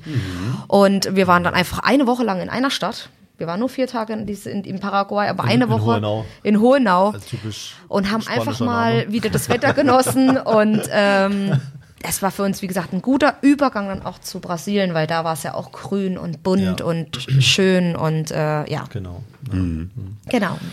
Das heißt, ihr habt euch überzeugen lassen, nach Brasilien reinzufahren. Auf jeden Genau, Fall. unbedingt. Sehr Also Denn ja, leider, gemacht. leider lassen es viele aus und machen den Klassiker Panamerikaner, aber ich kann euch sagen, lasst die Panamerikaner aus. Fahrt lieber rechts und links der Panamerikaner, aber die Panamerikaner ist wahrscheinlich wie A4 fahren, A71 fahren, da ist einfach nichts. Industrie rechts und links, Müll rechts und links. Mhm. Viel Verkehr. Viel Verkehr und nichts, was jetzt für einen Motorradfahrer, der eigentlich entschleunigt unterwegs sein möchte, wo übrigens LKWs mit drei Anhängern äh, an dir vorbeirasen, auch nichts Schönes ist. Also Mhm. das ist wie gesagt, äh, nee, macht das nicht. Fahrt rechts und links der Anden lieber entlang oder an der Küste.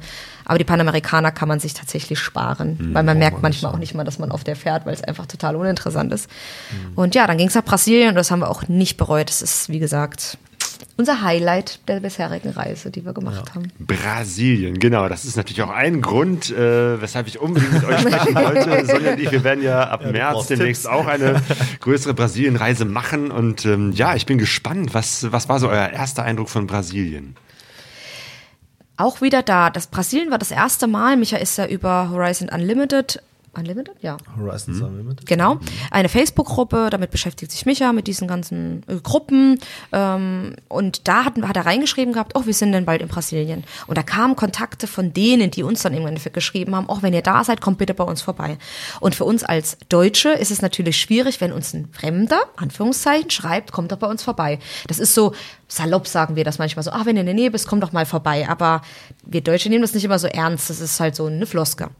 Und ähm, dann hat er gemerkt, wir kommen immer näher, immer näher. Und dann musste man natürlich ausmachen, dass wir dort vorbeikommen. Und wir waren dort eine Woche beim Joang mit seiner Frau. Und das war so herzlich. Und nach einer Woche, wir haben, ich habe so geflötscht, stundenlang noch, wo wir dann wieder auf der Autobahn zurück waren, weil das so herzlich und so wirklich ernst und so ach, ganz, ganz, ganz, ganz toll war. Und das war der perfekte Einstieg auch für uns für Brasilien, wo wir gesagt haben, wir sind hier auf dem richtigen Weg. Ja. Wir haben an die Hand eine Riesenliste bekommen, wo wir alles hin müssen, wen wir alles treffen müssen. Ich habe immer noch diese Zettel handschriftlich geschrieben mit Kontakten, mit sowieso haben die beim nächsten und übernächsten schon angerufen, dass du ja dort vorbeigehst.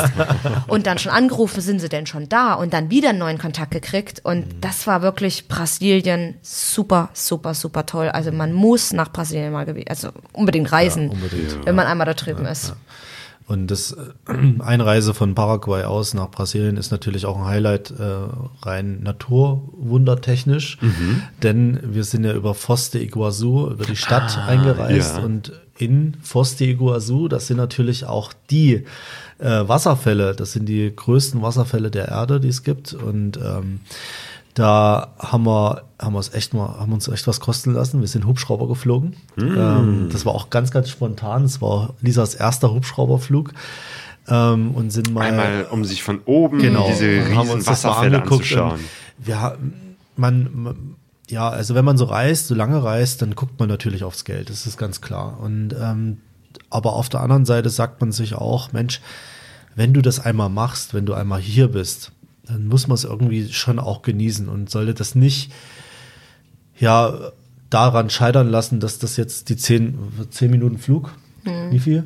100 Dollar pro Person, also 200 Also Euro. 200 Dollar, also 200 Euro um die Dreher hat es dann schon gekostet, aber muss man sagen, echt, das hat sich einfach mal gelohnt, das aus der Perspektive zu sehen. Das war einfach atemberaubend und ähm, wir können auch immer nur diesen Tipp geben, dass äh, ja, man kann sparsam unterwegs sein, definitiv, aber wenn man Dinge sieht, die so grandios sind, dann soll man sie auch mitnehmen, weil man weiß einfach nicht, wann man wieder dahin kommt. So, so einfach. Ne? Und äh, deswegen haben wir gesagt, komm, wir leben nur einmal, wir machen das auch nur einmal, jetzt lassen wir uns das auch, wir bezahlen das jetzt und gut ist. Und dann gucken wir uns das Ja. auch mal an. Ne? Und ja, und wie das Lisa auch schon gesagt hat, dieses ähm, Brasilien hat, äh, wenn man aus Argentinien, aus Chile kommt, die Chilenen, die Argentinier sind, sind nicht die typischen Latinos, ähm, die sind sehr äh, migrationsgeprägt, also das sind immer Einwanderungsländer gewesen und die Brasilianer sind da schon ein bisschen anders. Das ist auch ein, ein Einwanderungsland über viele Jahrhunderte, aber die haben absolut. einfach, die wissen einfach zu leben. Die nehmen das Leben echt ein bisschen lockerer und ähm, du kommst da hin und überall ist äh, Fiesta und die tanzen und singen und sind fröhlich und äh, es ist irgendwie, du gehst über die Grenze und weißt, oh krass, hier bist du in einer ganz anderen Welt auf einmal. Und das hat uns Brasilien eigentlich so ein bisschen, nicht nur eigentlich, das hat uns Brasilien gezeigt, dass das viel locker, Lockerheit ist und viel easy peasy, ne? So, Ja. ja Aber auf der anderen Seite, um jetzt nicht das Bild zu bestätigen, dass dort nur Fiesta ist, Nee, nee, nee, nicht nur. ist es natürlich ein Land, was wirtschaftlich richtig gut aufgestellt ist. Ja. Infrastruktur, die Leute haben alle Jobs, denen geht's dort gut. Es ist, ist also im Süden, wo wir jetzt Genau, gewesen ja, sind, der Süden, Norden sieht ist- anders ja, aus, ja, das habe ich ja, auch schon gehört, genau. Aber der Süden, die sind gut vernetzt, Ja. die, die, die unterstützen sich, die helfen sich, die, die, das ist, das wird gelebt, ja, man geht essen, man fährt zusammen ein Motorrad aus, es ist egal, welches Motorrad du auch wieder dort fährst. Äh, wir waren auch mit, dort mit BMW-Gruppen unterwegs und in Brasilien haben wir übrigens den Wort Nutella-Fahrer. Weiß ich nicht, ob du das kennst. Nee, was ist das? BMW-Fahrer sind Nutella-Fahrer, denn Nutella ist dort schweineteuer und ähm, kostet, glaube ich, das Glas so um die 15 bis 20 Euro. Ja. Wenn du dort bist, kannst du ja mal schauen. Und als wir gekommen sind, wurde dann auch gefragt, ob wir Nutella-Fahrer sind. Und dann haben ja wir so einen zwei BMWs. Aufkleber gesehen mit einem Nutella-Glas. Und Micha liebt ja Nutella über alles. Und wir hatten erst überlegt, ob wir diesen Aufkleber besorgen. Mit einem BMW-Fahrer, wie er sich mit seinen Jungs trifft und wie er das Motorrad sauber macht. Und wie er Das- zum Barber geht. Und wie er zum Barber geht. Also, Okay. Also dieses typische. Das so, passt ja auch. Ist aber Micha. genau. Micha mit Vollbart hier. Hätte komplett gepasst und wir dachten, wir kaufen uns den Aufkleber, bis wir dann aber eines Besseren belehrt worden sind. Und das heißt eben, der Nutella-Fahrer ist der typische, und bitte jetzt nicht falsch verstehen, BMW komplett ausgestattet mit Touratec natürlich, das Beste vom Besten, immer in der kompletten Club. Sonntags wird das Motorrad vielleicht mal für zehn Minuten bis zur Eisdiele ausgefahren, danach natürlich drei Stunden geputzt. Und wieder zurück in die Garage. Und wieder zurück in die Garage, so, gell?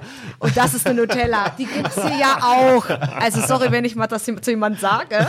Ähm, Solche Fahrer soll es ja auch hier geben, habe Ja, ich mal wir gehört. haben das auch äh, ja, wir haben, ja. Äh, also das war ganz witzig und auch der, der, der Begriff Nutella, ich kannte das so auch noch nicht, aber ja, es macht auf jeden Fall Sinn für Brasilien, weil es eben so ein typisches Ja. und man muss auch echt sagen, dass äh, wenn man natürlich in den großen Städten, wir waren auch in Sao Paulo, wir waren auch in Rio, äh, da gibt es natürlich auch eine High Society, das muss man schon auch sagen, Spitzenverdiener, ähm, Anwälte, Ärzte etc., die fahren eben auch die große 1250 Adventure voll ausgestattet. Ähm, da geht's aber auch nicht mal auf dem Feldweg oder sowas. Die, das ist, also, ja, wird das ja dreckig werden. genau. Aber äh, nichtsdestotrotz muss man echt sagen, äh, dass die Community der Motorradfahrer in Brasilien richtig, richtig gut vernetzt ist Egal, und ob ausgebaut Nutella ist. oder Und da nicht. ist es auch wieder egal, ob das diese Nutellas sind oder ob das äh, auch mal welche, die, die mal durch den Dreck fahren sind. Das ist vollkommen egal. Die unterstützen sich sehr, sehr stark äh, untereinander, tauschen sich viel aus. Und ich finde es teilweise sogar besser als in Deutschland, die, dieses Netzwerk ist. Und wir haben eigentlich, finde ich, schon ein gutes Netzwerk hier. Ja. Aber das ist nochmal noch mal anders. Ja, weil, weil verbindlicher, ne? Man sagt Ja. tatsächlich Ja. Bescheid, Ja. da kommt jemand Ja. vorbei, Genau. zu dich nach Hause. Ja, ein und äh, brauchst du ernst, irgendwas ja. für dein Motorrad und so und das. Die meint's ernst. Genau. Und wenn du auch dort bist und wie gesagt hast irgendwelche Probleme oder Nöte, die kümmern sich sofort um dich und auch nicht, ah, ich will daran jetzt auch irgendwas verdienen oder sowas, sondern im Gegenteil, dann, dann das zahlen die so ungefähr nur. Ich sag, nee, oder wenn wir essen waren oder sowas, wie oft musste ich heimlich einkaufen gehen, damit ich mal den Einkauf zahlen durfte. Und dann habe ich aber, aber richtig Mecker gekriegt, weil die wollten uns einladen, die wollten, und das haben wir immer von den Brasilianern gehört, egal ob reich, arm, egal welches Motorrad gefahren ist, bitte erlebt unser Land richtig, wie es richtig ist. Nicht das, was nur im Fernsehen gezeigt wird, sondern es, wir haben so viel zu bieten. Wir sind ein tolles Land und wir möchten es euch gern zeigen. Und das haben wir immer wieder gespürt, egal wo wir waren. Wie oft auf der Straße auch angesprochen worden sind. Schön, dass ihr in unserem Land seid. Ähm, das war in Brasilien, wie gesagt, noch einmal mehr. Und, und hab- wart ihr schon dort? Und wie viele Punkte ich mir gesetzt habe. Und der hat gewartet, bis ich mir den Punkt gesetzt habe in meiner Karte. und dann hat er schon gesehen, oh, du hast aber schon viel. Oh, was hast denn du da? Das wusste ich noch gar nicht, dass es dort das auch gibt. Oh, das schreibe ich mir mal auf. Und das war einfach, also wirklich super herzlich. Und denn, wie gesagt, ist auch der Gedanke als, dort als erste Mal entstanden, hier könnte man leben. Hier könnte man auswandern. auswandern, Hier könnte ja. man sich ein Business aufbauen, weil es einfach eine tolle Community ist. Ja. Und ähm, in, in Brasilien, also es gibt so ein paar witzige Geschichten. Äh, eine davon ist, wir hatten in Brasilien unseren ersten Döner seit echt langer Zeit.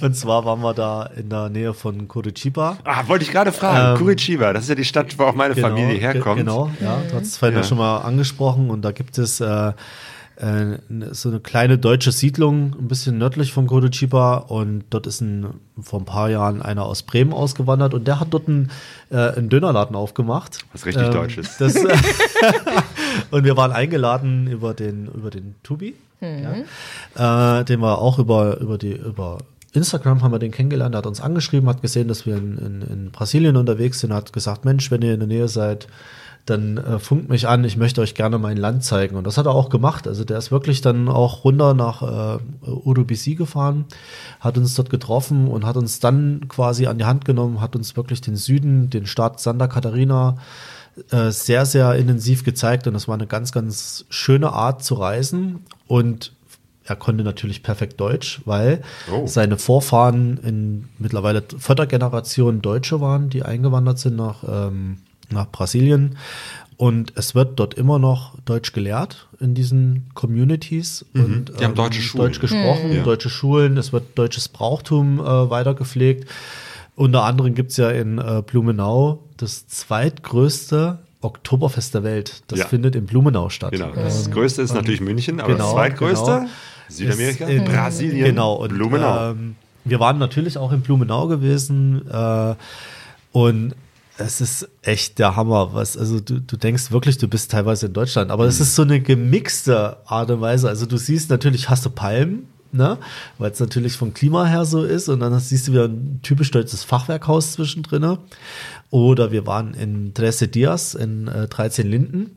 Das ist ein Österreicher Ort. Und äh, dort ist, du, du kommst da rein, erstmal der Tiroler Adler, ja, und dann kommst du durch dieses Stadttor durch, kommst rein und denkst dir, wow, hier könntest du irgendwo in Österreich sein. Also diese, diese typischen Baustile dann dort. Und dann haben wir uns dort in ein Hotel Spätzle äh, geholt. Also wir waren nicht in dem Hotel drin, sondern wir haben gesehen, ach Mensch, weißt du was, hier trinkt man jetzt einen Radler. Es gab Radler.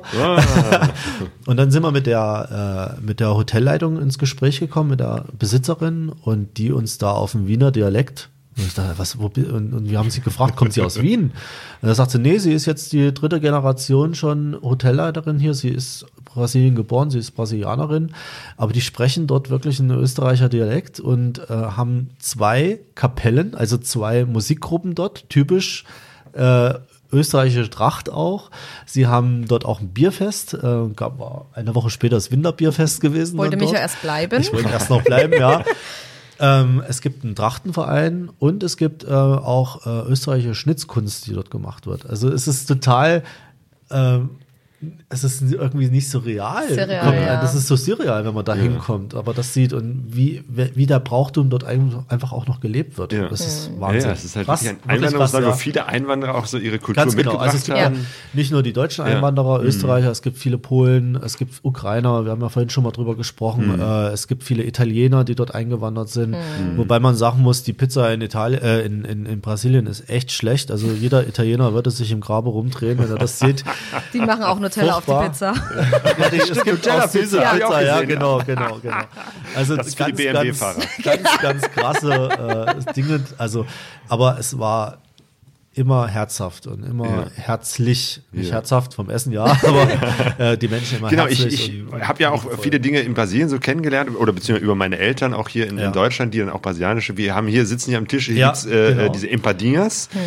Ähm, ähm, äh, Nata de Leite ist auch so ein, so ein, so ein, so ein, ähm, so ein süßes Gebäck, ähm, was ich dann später rausgekriegt habe, ist eigentlich aus, aus Portugal, so ein typisch portugiesisches Ist- ist ja Dings. klar. Und Kibes habe ich auch in Brasilien kennengelernt, was auch meine äh, Eltern hier gerne machen. Das ist in so, so, so, so Fleisch mit, mit, mit, mit Couscous, glaube ich, Ja. oder so, so, so Kichererbsen. Ähm, so, so eine Mischung, so diese Fleischbällchen, bis man dann irgendwann ein Syrer sagte, nee, Kibe ist was typisch Syrisches. und tatsächlich, wenn du hier in ein syrisches Restaurant gehst, kriegst du Kibes und das haben Syrer wiederum nach Brasilien gebracht. Also wirklich ein, ein bunter auch Kulturmix. sehr multikulti. Ja. Aber das macht es auch sehr aus, Ja. dieses Ja. Brasilien. Ja. Und, und was äh, für den Brasilianer ist eigentlich das Wichtigste, wenn Menschen zusammenkommen, wenn er, wenn er eine Festlichkeit hat, einen Geburtstag feiert oder irgendwie was, ist es das Churrasco. Ja. Also der Grill Grillen. muss an sein Ja. es, es, es, äh, und ein Churrasco wird auch gelebt. Das heißt, es kriegt nicht jeder wie bei uns, wenn man ein typisches äh, Barbecue hat oder einen Grill hat, äh, dass jeder eine Wurst kriegt und jeder ein Stück Fleisch kriegt. Und alle sitzen am Tisch? Nein, die Nein, stehen die und stehen, es wird, sich viel es unterhalten. bewegt und, und sich. jeder, Genau, also es kommen auch mehr Leute es- als Tisch und Stühle Genau. da. man Ist egal, kommt rein. Man Genau. schneidet es Ja. portionsweise immer ein Stückchen Fleisch ab und Stellt einen und, Teller und hin hat und so jeder ein- nimmt sich. So ein Gicker und Ja. dann nimmt man sich was. Also es sind, sind so Häppchen, die man eigentlich kriegt und es ist das schönere Zusammensein, finden wir. Es ist nicht dieses typische, wir setzen uns jetzt hin, jetzt Fünf ist eine Minuten Stunde essen. essen, und dann Ja. ist wieder gut, sondern es ist über den ganzen Abend verteilt und so kommt auch eine ganz, ganz andere Stimmung auf. Und es ist so ein sehr, sehr familiärer Zusammenhalt, der dort, der dort Ja. herrscht. Also dieses Churrasco ist wirklich eine, äh, was, was ähm, Kommunikatives auch. Ja, genau. Also das ist sehr schön. Ja. Jo, jo, jo. Ähm, zur Landschaft. Südbrasilien ist ja jetzt nicht so spannend wie äh, die Anden. Weil das ist ja auch oft so ein Ding, ne? Irgendwie die, die Anden sind ja so toll und so hoch und so. Ne? Und Brasilien ist ja irgendwie alles flach. das Ihr sagt aber man. trotzdem, ist es man interessant so. zum Motorradfahren? Ja, perfekt. Also- perfekt. Allein der Süden, Urubici mit den Bergen, viele Nationalparks, wo man Offroad durchfahren kann. Das ist ein Traum für Motorradfahrer. Also flach haben wir wenig, Nee. wenig Mhm. in Brasilien gesehen. Echt, also ist es wirklich so, dass uns äh, der Süden von Brasilien eher an den Schwarzwald, an den Thüringer Wald, an den Harz erinnert hat, weil es wirklich Berge gibt und es Ja. gibt äh, teilweise Berge, die sind richtig hoch, wo es auch Schnee gibt. Also Brasilien verbindet man jetzt nicht unbedingt mit Schnee, aber ja, im Süden gibt es das. Äh, es gibt auch kalte Tage, richtig kalte Tage, wo dann auch mal Frost ist.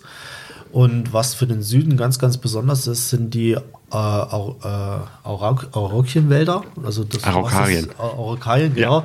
Du hast das Bild hier auch hängen. Ja. Ähm, Das ist mir auch a- als erstes aufgefallen. Ich denke, hä, warum hängt das hier? Und dann hast du ja gesagt, deine Ja. Wurzeln sind in Brasilien. Und diese Wälder, wenn man da, das sind wirklich wie bei uns, was weiß ich, der Schwarzwald, also richtig große Wälder, ähm, nur mit dieser Baumart. Und das ist, man fühlt sich so ein bisschen wie im Jurassic Park, weil einfach diese, diese Bäume gibt es bei uns nicht. Also wenn dann nur im Garten als Zierpflanze irgendwie mal. Und dann es ist es unter anderem eine der ältesten Baumarten, die es auf der Welt gibt. Und die wachsen eben auch noch da unten. Und äh, es ist, macht so viel Spaß mit dem Motorrad, Offroad, äh, da unten durch diese Wälder zu fahren. Und es ist legal. Also es ist jetzt nicht so, dass da der nächste Förster um die Ecke kommt und sagt, äh, du darfst hier nicht fahren. In Brasilien ticken die Ohren wirklich noch ein bisschen anders. Äh, du darfst da Offroad fahren, auch Für in den Nationalparks. Für Motorradfahrer, also gut, wir sind jetzt nicht direkt durchs, äh, durch den Wald durch, sondern Nee, schon also auf Wegen. Auf Wegen gell? ja, natürlich. Aber nicht asphaltierte Wege, sondern einfach Genau. Wege, die da so sind. Schotter, Schotter, ja, genau. Und ähm, da wurde man auch mit von vielen tollen Leuten da durchgeführt, die uns das eben dann auch gezeigt haben. Und dann ist es eben schön, wenn man Kontakte hat. Was ich aber eigentlich sagen wollte, ist, dass.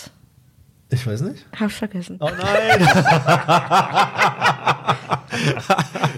Warte, Aber das mit diesem durch die, durch die Wälder fahren mit Araukarien, das ist ja, Ja, also ich ja, habe eine also Karte dabei, müsst ihr mir nachher mal ja, irgendwie nochmal genau sagen, also wo können wir, das können, wir war. dir, können wir dir gerne noch ein paar Tipps Jo. geben. Und äh, äh, was auch interessant ist, ähm, wo wir, das hatten wir auch gar nicht auf dem Schirm. Äh, Brasilien haben wir wirklich nicht aktiv damit verbunden, dass es eine sehr starke deutsche Einwanderung gab. Nicht nur in den äh, im 18. Jahrhundert, 19. Jahrhundert, auch später noch. Ähm, und es sind ja auch ja, viele aus dem, äh, aus, dem, aus dem Dritten Reich dann dorthin abge, abgehauen. Ganz schlimme Geschicht, Geschichten gibt es da natürlich auch. Ähm, also es gab schon immer eine deutsche Einwanderung und wir haben dort eine ganz tolle Familie kennengelernt. Ähm, der ist irgendwie wie mein Bruder, den ich nie hatte, der Chris, den ich dort kennengelernt habe. Und den seine Mutti, die hat uns eingeladen ähm, zum Gänseessen. Also nee, nee, nicht Entenessen. Sie hat eine, also Sonntag, Sonntag, wirklich Sonntag 12 Braten Uhr. gemacht mit Sonntagsbraten. Klößen. Äh, also so eine Und Art Rotkohl? Klöße, Rotkohl und einen richtigen, einen richtigen Entenbraten. Und das Witzige ist, sie, sie sprach auch wirklich perfekt Deutsch, aber in einem alten pommerschen Dialekt. Also wirklich so, so ein ganz niedlicher Dialekt ist. Also die sagen nicht hübsch, sondern die sagen hübsch oder schön oder so, so ganz niedlich. Und die hat uns in, in wirklich kurzer Zeit, also wir waren da echt nur zwei oder drei Tage gewesen. Und wir waren, also ich habe mich fast adoptiert gefühlt äh, und Lisa auch. Wir sind dort weggefahren. Wir hatten richtig Tränen in den Augen. Also wir, wir, wir haben richtig geweint. Das war, das war so emotional. Äh, Das war richtig hart. herzlich. Ja, das ja. war, Und da habe ich noch Wochen danach gesagt, wir müssen umdrehen. Wir müssen zurück. Denn sie hatten uns erzählt, dass während Covid acht Monate lang ein deutscher Motorradreisender bei denen gewesen ist. Und haben sie gesagt, ihr könnt auch acht Monate bleiben. Ihr könnt auch länger bleiben. Und dann habe ich immer zu Micha gesagt, ach komm, acht Monate, das geht doch schnell rum. Und was, was auch witzig war, die erste Frage ist, duscht ihr euch auch nicht? Und wir, Ah, stimmt. Das ist auch so eine ganz typische so- Unterschied zwischen Brasilien und nee, Deutschland. Nee, nee, nee. Äh, also das ging um den Motorradfahrer, der dort vor Ort war. Und wir so, hä? Wie, wie, wie, wir duschen uns nicht, warum das? Und er sagte, ja, der Deutsche, der hier war, der hat sich nur einmal in der Woche geduscht und wir dachten, wir mussten den auch ab und zu mal erzählen, dass er mal wieder duschen sollte. Aha. Und wir so, nee, also nee, wir duschen uns jeden Tag, also wenn, Ja. wir, wenn wir denn eine Dusche haben, ne? also alles gut. Und, und da dachten wir, Alter, was hat denn der für ein, was hat, hat denn der dort abgezogen? Ja gut, Also aber genauso krass, entstehen ja Also, Vorurteile. Ja, ich genau. kenne einen Deutschen und der duscht Ja, einmal die Woche und deswegen machen alle Deutsche. ja. Also das war echt ganz witzig gewesen und äh, das war eine ganz tolle Erfahrung. Und wir haben dort zwischen Reisfeldern. Aber ich, ich dachte irgendwie, weil, weil was typisch für Brasilien Okay. ist, auch gerade da, wo es besonders heiß ist, also ähm, ich meine, gut, auch da unten im Süden wird es ja manchmal sehr warm Ja. im Sommer, Ja, aber irgendwie ja, umso ja. weiter du Richtung Norden fährst oder umso mehr es Richtung äh, Sommer geht, wird's richtig ist es ja, warm, wird's richtig warm. Das heißt eigentlich egal, wenn du irgendwo hinkommst, bist du immer total verschwitzt. Ja. Weshalb es in Brasilien äh, nicht unüblich ist, dass wenn ein Gast kommt, nicht die erste Frage ist, möchtest du einen Kaffee, sondern möchtest du duschen? Wirklich? Ja, Aber das ist uns sehr, sehr oft ja. passiert. Ja, okay. Als wir da waren, 2009, 2010, dass, dass oft Leute, die uns dann auch eingeladen haben, gesagt haben, so, und ähm, möchtet ihr duschen? Und wir am Anfang, nee, äh, ja, alles gut. Ne? Ja, also, okay. so. Bis wir dann irgendwann festgestellt haben, nee, das machen alle oder sehr, sehr viele. Und es ist nicht unhöflich. Ne? Da ist auch das Handtuch und so. Und dann, man fühlt sich dann auch, irgendwann haben wir uns dann darauf eingelassen. Und das Ja. ist auch total schön. Du kommst da völlig verschwitzt, klebrig an, Ja, ja, ja. duscht und dann gehst du hin und dann trinkst du erstmal was und isst was und dann Ja. kommt der Churrasco und so. Ah, nee, okay, die Erfahrung haben wir noch nicht gemacht. Aber wir müssen auch sagen, wir waren noch nicht ganz im Norden von Brasilien gewesen. Und wir waren ja wirklich auch im Herbst. Ja, also bei wir- uns war es relativ kühl. Also wir Ja. mussten jetzt wirklich nicht. Genau, welche, welche Monate wart ihr da? Äh, wir waren im Juli? Juli, August. Ja. Ah ja, okay, das ist ja schon August richtig. Winter in Brasilien. Ja. Also ist es nicht so warm. Nee. Ja. Äh, also in Uribisi war es dann wirklich auch kalt gewesen. Also wir mussten dann schon mal eine Jacke drüber ziehen und auch mal warm anziehen und auch nachts wird's dann, wird es dann kalt. Ähm, In Rio wird es dann wärmer. Ja, Rio Sao ist dann Paulo, schon wieder ein Rio bisschen wird es dann ein bisschen wärmer. Da kommt auch hast mal du ein auch kurzes Shirt anziehen. vom, Ja. vom Meer aus andere, andere Strömungen, die da auch Ja. milde Luft einfach mitbringen. Ja. Und da ist dann schon wärmer gewesen, ja. Hm. Genau. Ja, und dann sind wir die Küste hoch ähm, über Florianopolis, also diese, diese Insel, die da noch vorgelagert ist, dann Richtung Sao Paulo. Wir haben uns äh, trotz Abraten von vielen, haben wir uns in die Stadt reingetraut. Wir sind auch mit Motorrädern reingefahren. Die Wahnsinnsstadt. Wir sind- Sao Paulo. Größte Stadt. abgeholt worden. Also Genau. wir hatten Kontakt zur, äh, zu Gisela. Die hat uns auch über Instagram angeschrieben, hat dort einen Motorradclub, einen BMW-Club und die hat uns gesagt, Mensch, wenn ihr hier vorbeikommt, wir laden euch ein. Das haben wir auch in Anspruch genommen. Und die haben uns vor den Toren der Stadt äh, abgeholt und haben uns quasi in die Stadt rein eskortiert, weil es wirklich in Sao Paulo nicht unüblich ist, dass Motorräder auf der Straße geklaut werden. Also da kommen neben dich gefahren mit so Rollern, zwingen dich zum Anhalten und dann kann es passieren, dass du da ähm, ja, deines Motorrads entleichtert, äh, erleichtert wirst. Uns ist nichts passiert, aber Gisela ist äh, ein paar Wochen später Ist das passiert? ist ihr das Motorrad geklaut worden. Oh, ja. Also das gibt es, ähm, aber man darf das auch nicht überbewerten. Also es wird jetzt nicht jedes Motorrad dort geklaut und ähm, es ist ein ja, kalkulierbares Risiko, ich würde es mal so sagen. Und wenn man jemanden kennt, wo man den Motorräder auch sicher abstellen kann, ist es kein Thema. Ja. und haben eine gute Zeit in äh, Sao Paulo gehabt, sind dann auch weiter nach Rio gefahren, ähm, haben dort auch jemanden kennengelernt gehabt, einen, einen Schweizer, der schon seit 25 Jahren in Rio lebt, hat uns Rio von einer sehr interessanten Seite gezeigt. Also nicht nur Copacabana, Copacabana, Copacabana. ja, genau. Und, da ist so, huh. äh, und der Zuckerhut, sondern wir waren auch in den Favelas drinne gewesen. Wir haben dort tolle Feiern gehabt. Wir waren auch betrunken. ich war auch betrunken dort. Betrunken und ich lebe, ich lebe immer noch. Also äh, auch da ist es so, wenn man weiß, wo man hingehen kann und wenn man natürlich Leute hat, die einen mitnehmen. Und sich an halt die Regeln Das ist hält. ganz wichtig. Die Leute vor Ort wissen das viel, viel besser Genau, als wir. Genau. Und genau. dann ist das ohne Probleme möglich. Und, man, äh, und das verliert auch an, diesen, an dieser Gefahr dann irgendwann, dass man sagt, okay, ich kann mich hier auch frei bewegen, ohne dass ich Angst haben muss, dass mich irgendjemand ersticht oder keine Ahnung. Ja. es gibt Also ja, hatten wir nie die wir Sorge. haben auch nie irgendwas erlebt dort, was jetzt schlimm ist. Und Mhm. äh, äh, natürlich gibt es Razzien, wenn die Polizei am Montag früh, also das kann man die Uhr danach stellen, Ja. Montag früh ist Razzia in der Favela, äh, da gibt es eine halbe Stunde Schießerei, die schießen da hin und her und dann ist wieder alles gut. Und ja, das gibt es natürlich, aber man muss nicht Montag früh dort sein. Also Mhm. Als Tourist, weiß, ja, Ja. muss man das nicht. alles gut. Ja. Ja, genau.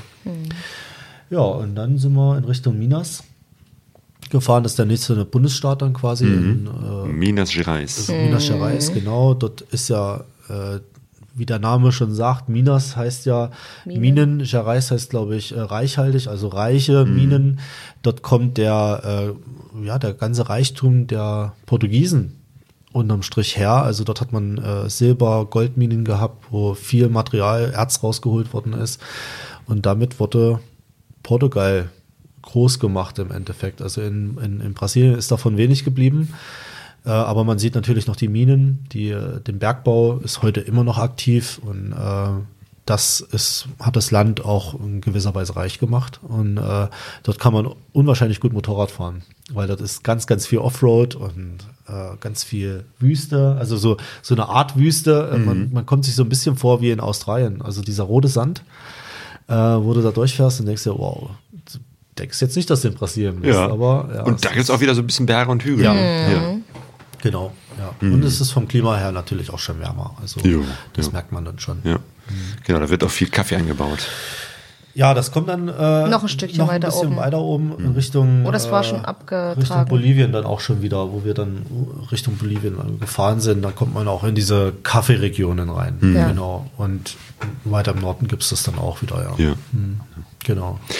Das heißt, ihr seid dann irgendwann auch äh, abgebogen. Wie, wie weit seid ihr so in, in, nach Brasilien reingefahren? Bis äh, Vitoria. Vitoria war unser nördlichster Punkt. Genau. ähm, an der Küste und sind dann über Belo Horizonte in Richtung äh, Bolivien gefahren. Ja. Mhm. Genau. Ja, das, also wir haben gerade mal so knapp die Hälfte von Brasilien Noch gekratzt. nicht, ja. Noch vielleicht nicht, ich glaube noch nicht mal die, noch nicht mal die Hälfte. Das ist also Brasilien ist 25 mal größer wie Deutschland. Es ist ein Riesenland. Ja. jo. 52 Tage waren wir dort. Ich glaube 15.000, 10.000, 15.000 Kilometer gemacht, aber das war, wie gesagt, eigentlich noch nichts. Noch nichts. Tropfen auf heißen Stein. Ja, weil alle haben gesagt, wenn du Brasilien nicht im Norden warst, hast du Brasilien eigentlich noch nicht gesehen. Und wir dachten, oh mein Gott, was kommt denn da noch? Ja.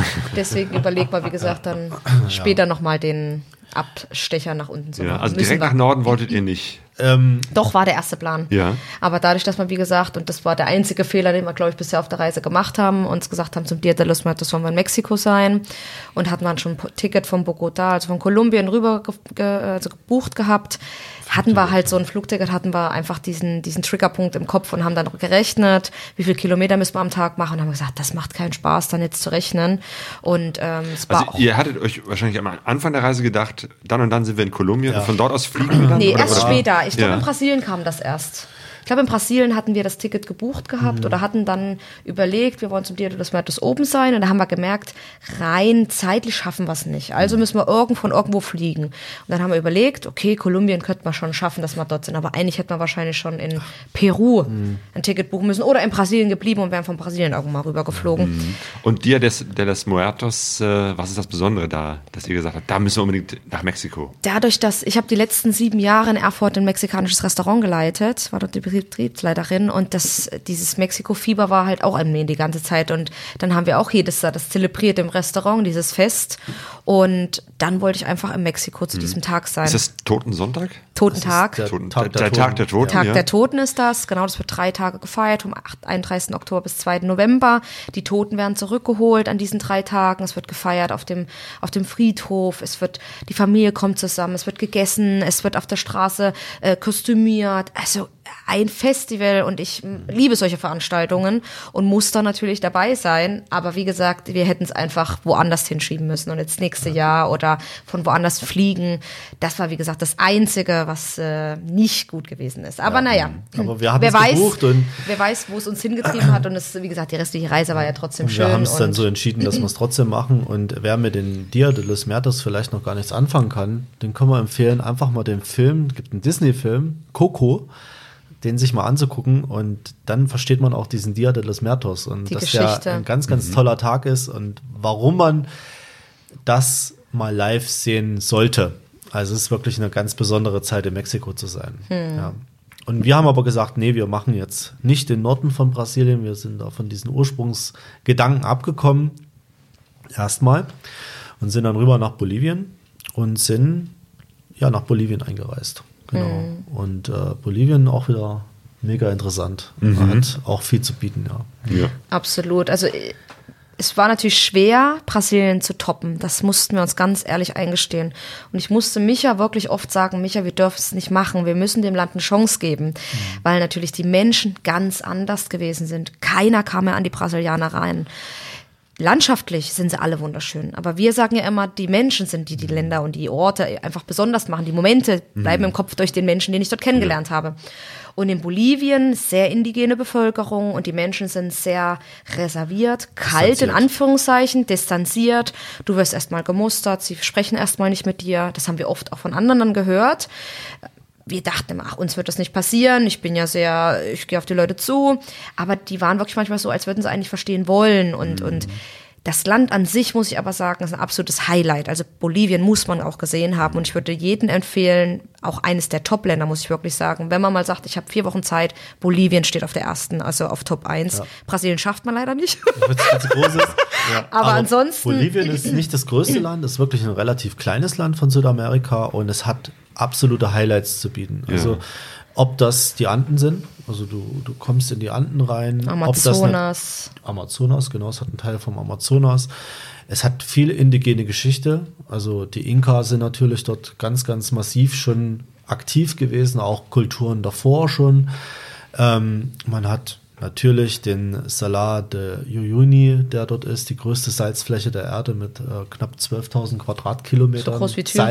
Thüringen. Hm. Also das ist absolutes Highlight, glaube ich. äh, Und wir sind dort auch mit dem Motorrad durchgefahren und ähm, das war für uns wirklich ein vielseitig einfach dieses Land auch. Ja. Das ist wirklich sehr vielseitig. Du hast Grün, du hast Wüste, du hast Titicacasee. Berge, Titicacasee, ja, Ja, da sind wir genau. dann später drüber noch, wo übrigens auch die Inka-Geschichte oder die Inka-Kultur wohl entstanden sein soll, äh, der Ursprung ist. Du hast Also La Paz als äh, Millionenmetropole natürlich wieder. höchste in, äh, Regierungsstadt der Welt. ja. Also es ist super bunt und wild und die Menschen mit ihren tollen Roben. Ich liebe das, die einfach nur zu beobachten mit ihren großen Röcken, die Frauen Ja, und ihren ja, also Hüten wirklich und so. das war wirklich kulturell einfach, das war das Highlight, muss ich sagen, dieser Reise, kulturell. Aber von den Menschen, wie gesagt, wenn man von Brasilien kommt, halt sehr distanziert und das war dann wieder so ein extremer Schock und halt wieder komplett anders. Aber das ist auch das, was es eigentlich auch so schön macht. Man denkt, Lateinamerika sind sie alle wild und verrückt, aber sie sind sehr, sehr unterschiedlich, Ja. die Latinos in Ja, ihren ja, Ländern, das muss in man wirklich auch wirklich vor Ort so Ja. erfahren. Noch kurze letzte Frage zu Brasilien. Wie hat das eigentlich mit dem Portugiesisch äh, ge- geklappt? Weil du sprichst äh, Spanisch, aber Portugiesisch ist ja nochmal eine andere Sprache. Konntest du dich da irgendwie oder ihr euch da so einfühlen? Sehr gut. Selbst Micha hat's Sprache? verstanden, ne? Hey. Äh, Ja, aber es ist echt schwierig. Also wenn man wirklich schlecht Spanisch spricht und ich zähle mich jetzt einfach mal dazu, ich kann nicht perfekt Spanisch, dann muss man noch mal genauer hinhören und die Leute müssen noch mal langsamer sprechen, um das wirklich zu verstehen. Für dich war es gut, einfacher. muss ich sagen. Also ich habe die super verstanden. Viele, dadurch, dass es wie gesagt der südliche Teil war, grenzen ja an viele Länder natürlich da unten an, also an Argentinien, Uruguay und so weiter und so fort. Also sprechen viele auch Spanisch ähm, oder haben langsam mit uns gesprochen. Ich muss sagen, ich habe sie wirklich gut verstanden und ähm, ja, also da hatten wir wie gesagt gar keine Probleme gehabt, uns da auch zu verständigen. Wie gesagt, mit Englisch auch schwierig, hat man ja auch vorhin schon mal drüber gesprochen. Es gibt ein paar, wie gesagt, Rio, Sao Paulo, wo ein paar auch Englisch sprechen. Aber wie gesagt, mit Portugiesisch sind wir wirklich gut klargekommen. Deswegen, ich hätte es auch nie gedacht. Ich hatte die Portugiesen leider komplett in der falschen Schublade. Die musste ich sowas von da rausholen. Das sind so, wie gesagt, die Brasilianer, so tolle Menschen. Und ähm, ja, also absolut Aber, äh, ja. Must-Have, muss man unbedingt gewesen sein. Und wenn alles nicht mehr geht, viele Portu äh, Brasilianer sprechen wirklich im Süden Deutsch. ich war echt erstaunt und äh, Wir haben viel Deutsch gesprochen, Wir das haben wirklich meiste. auch viel Deutsch gesprochen. Ja. Also das war wirklich so eine Überraschung, die hätten wir so nicht erwartet. Und das übrigens wollte ich vorhin noch sagen, das ist mir noch eingefallen. Die Brasilianer, dadurch, dass sie ein sehr offenes Land für Motorradreisende sind, sind auch sehr zuvorkommende Motorradreisenden. Es wird immer Platz gemacht. Es gibt eine erste Linie vorne für die Motorradfahrende. Vorne immer, wo die Motorradfahrer sich hinstellen. Da ist auch keiner, macht sich dick, macht, es wird immer Platz gemacht. Das ist nicht die Rettungsgasse, das ist die Motorradgasse. Ähm, und das sind einfach auch so Sachen, wo ich dachte, toll, also der Motorradfahrer wird hier sehr gewertschätzt. Der ist hier sehr, ja, also das hat mir auch sehr, sehr gut gefallen Ja. in Brasilien, muss man wirklich sagen. Motorradfahrer ist für viele ja auch ein, ein Beruf, weil die mit diesen kleinen Motorrädern alles Mögliche transportieren, Ja. äh, auch als Taxi überall Ja. durchkommen durch jeden Stau Ja. und so. Also da das ist schon. Ja.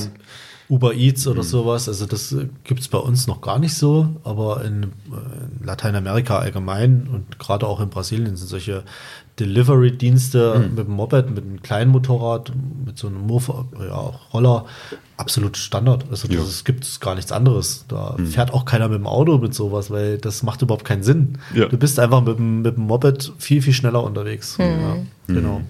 Ja. Nee, Brasilien, wie gesagt, abschließend auf jeden Fall. Reise wert. Reise wert. Man muss dort mal gewesen sein. Und ja, der Norden, den müssen wir auch noch machen.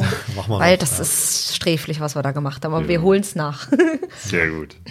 Bolivien, Genau, Bolivien. Kulturschock. Ja, Kulturschock. also ja, Kulturschock äh, von den Menschen her. Also sie sind, wie wir das jetzt auch gerade gesagt haben, zurückhaltender, distanzierter, nicht unfreundlich. Das darf man nicht verwechseln. Nein. Also trotzdem liebevolle Menschen, trotzdem hilfsbereite Menschen. Also man darf das nicht verwechseln mit Unfreundlichkeit, sondern einfach ein bisschen distanzierter. Distanzierter, Ja. Und äh, das hat auch was mit der Geschichte der Indigenen einfach zu tun, weil die halt auch immer irgendwie übers Ohr gehauen worden sind. Ne? Geschichtlich gesehen ist da einfach auch viel schiefgelaufen irgendwie und äh, das sind die einfach auch ein bisschen distanzierter dann ja, gegenüber Europäern. Das ist so. Ähm, landschaftlich Bolivien Wow. absolutes Highlight und wie, wir das eben schon mal angesprochen haben, für jemanden, der Urlaub in Lateinamerika mal machen will und ein bisschen Abenteuer haben möchte, absolut Hm. Bolivien, Reiseland Nummer eins. Fliegt nach La Paz, bucht euch eine Tour, ähm, wenn ihr kein Motorrad habt oder sowas. Ah, Man ich glaube aber alles Uni ist klüger, weil alles so hoch schon ja, in La Paz ist. aber das ist, naja, La Paz ist nicht weit weg, also das ist alles erreichbar und von La Paz gehen schon viele Touren dann auch los. Und, ähm, also es ist ein, und man hat halt eben auch diese indigene Kultur, die natürlich in La Paz auch gelebt wird. Also du gehst dort über den Hexenmarkt drüber und die Lama-Fötus so hängen ja, also es ist schon krass, also es ist sind. total, äh, also wirklich so, so frisch geborene Lamas und sowas, die dann ausgestopft werden und äh, die aber in der Kultur eine ganz, ganz wichtige Rolle spielen. Das Lama oder das Guanaco hat halt in Südamerika schon über Jahrtausende äh, die Menschen ernährt. Und äh, nicht nur ernährt, sondern auch die, die Lamas wurden dafür genommen, um Waren zu transportieren. Also dieses Tier hat einen unwahrscheinlich hohen Stellenwert. Und man nimmt diese Lama-Föten dafür, um die bei Häusern, wenn die neu gebaut werden, mit einzubetonieren, weil das Glück bringen soll. Und die bösen Geister fort- äh, Ja, genau. Also die, und so weiter. es ist so ein bisschen zwiegespalten, die, die, die Religion auch, die dort ist. Also natürlich hat man zum einen das Christentum, was über die Spanier reingekommen ist, äh, in, in vielen Regionen von Lateinamerika natürlich. Und man hat aber auch die äh, alten Religionen, die dort immer noch, Pachamama. also man glaubt an Pachamama, genau, an Mhm. die Mutter Natur. Man betet die immer noch an und du hast es vorhin auch schon ganz gut gesagt, man, man vermischt auch vieles mittlerweile, Mhm. ja, oder versteckt oder weil man das Genau, früher nicht früher durfte. durfte genau. man ja keine andere Religion haben, dann hat man sozusagen Genau. hinter der katholischen, hinter dem Katholizismus, ge- hinter den ge- Heiligen, genau, genau. waren das dann gleichzeitig parallel Ja, dazu irgendwelche ja, ja. anderen Gottheiten. Genau, und, und jetzt ist es natürlich so, dass man das wieder offen machen kann. Es, es verbietet einen keiner mehr die Religion. Ähm, Gibt es auch sehr krasse und negative Beispiele, also zum Beispiel Opferungen. Äh, es gibt immer noch Bergdörfer, die sehr weit abliegen und äh, nicht so ganz integriert sind, wo auch heute noch Menschen geopfert werden. Oh. Das gibt es noch und äh, da, da spricht man aber auch nicht groß drüber. Aber wir haben jetzt wieder von den Pärchen, die wir auch unterwegs kennengelernt haben, die waren auch wieder ein bisschen abseits gewesen und haben auch wieder davon berichtet, dass immer noch Babys geopfert werden, um eine reiche Ernte zu haben, um äh, im Bergbau gerade gibt es das auch, äh, um wieder mehr Gold oder Silber aus den, aus den äh, Bergwerken zu holen. Also das ist äh, schon auch noch ganz schön krass. Also wo, wo wir- als Europäer, für uns ist das absolut unvorstellbar. Ja. Aber ja, sowas gibt's. Anderes, ja, andere Kulturen einfach. Aber das haben wir auch gelernt, das einfach zu respektieren. Die äh, haben, wie gesagt, ganz andere Lebensumstände und äh, darüber zu urteilen ist halt auch schwierig. Also Menschenopfer Ja. brauchen wir nicht drüber zu reden. Das ist Ja, klar. absolut Ja. Ja, aber über, wie gesagt, Ja, wenn zum Beispiel um das Lama-Fötus geht Ja, oder ja, sowas. genau, also- und, und wir haben das, äh, klar, Alpaka steht ja zum Beispiel in Bolivien auch auf der Speisekarte oder Gui, also Meer, äh, äh, Meerschweinchen. Und wo dann auch viele gesagt haben, ah, das können wir doch nicht machen. Wir essen dafür halt andere Tiere, die die nicht essen. Ja, ja, wie wir mit unseren Schweinen und Rindern umgehen, Ja, ist jetzt auch Richtig, eine- ist jetzt ja, auch nicht also, besser. ja. Und ähm, wir haben aber dann gesagt, okay, anderes Land, andere Sitten, wir Mhm. gucken uns das alles mal an. Es ist jetzt, wie gesagt, von außen schwer darüber zu urteilen. Und wir wollten halt, wie gesagt, auch viel in die richtigen Kulturen eintauchen, wollten uns das anschauen und äh, um dann unsere persönliche Wertung dazu abzugeben, ja. das, wie wir das finden. Mhm. Und haben, wie gesagt, da jetzt wenig selbst in Berührung gekommen. Jetzt Pachamama schon mit diesen Opfergaben, aber eher dieses Lama-Föte, ja, sowas genau. haben wir gesehen. Das haben wir Alkohol, gesehen, ja. ähm, Coca-Blätter und so weiter und so fort. und genau. ähm, aber es war super, super interessant. Also auch Bolivien. Mhm abwechslungsreich und äh, wie gesagt, die Menschen immer sehr nett gewesen zu uns trotzdem. Also wenn sie dann doch so ein bisschen warm mit uns geworden sind und äh, gemerkt haben, wir wollen jetzt nichts von denen im Sinne von, äh, das war dann auch das war eigentlich übrigens auch so der Unterschied zu Peru dann. In Bolivien ist dieses, dieses Tourismus noch nicht so ausgebaut. Bolivien hat eigentlich viel mehr zu bieten als Peru, muss ich ganz ehrlich sagen. Aber nach außen kennen alle nur die Machu Picchu. Da drüben wird ja sonst nichts, so Nazca-Linien. Und äh, ich finde, Bolivien hat viel mehr zu bieten, rein äh, geschichtlich, rein, äh, was sie alles eben abwechslungsreiches haben.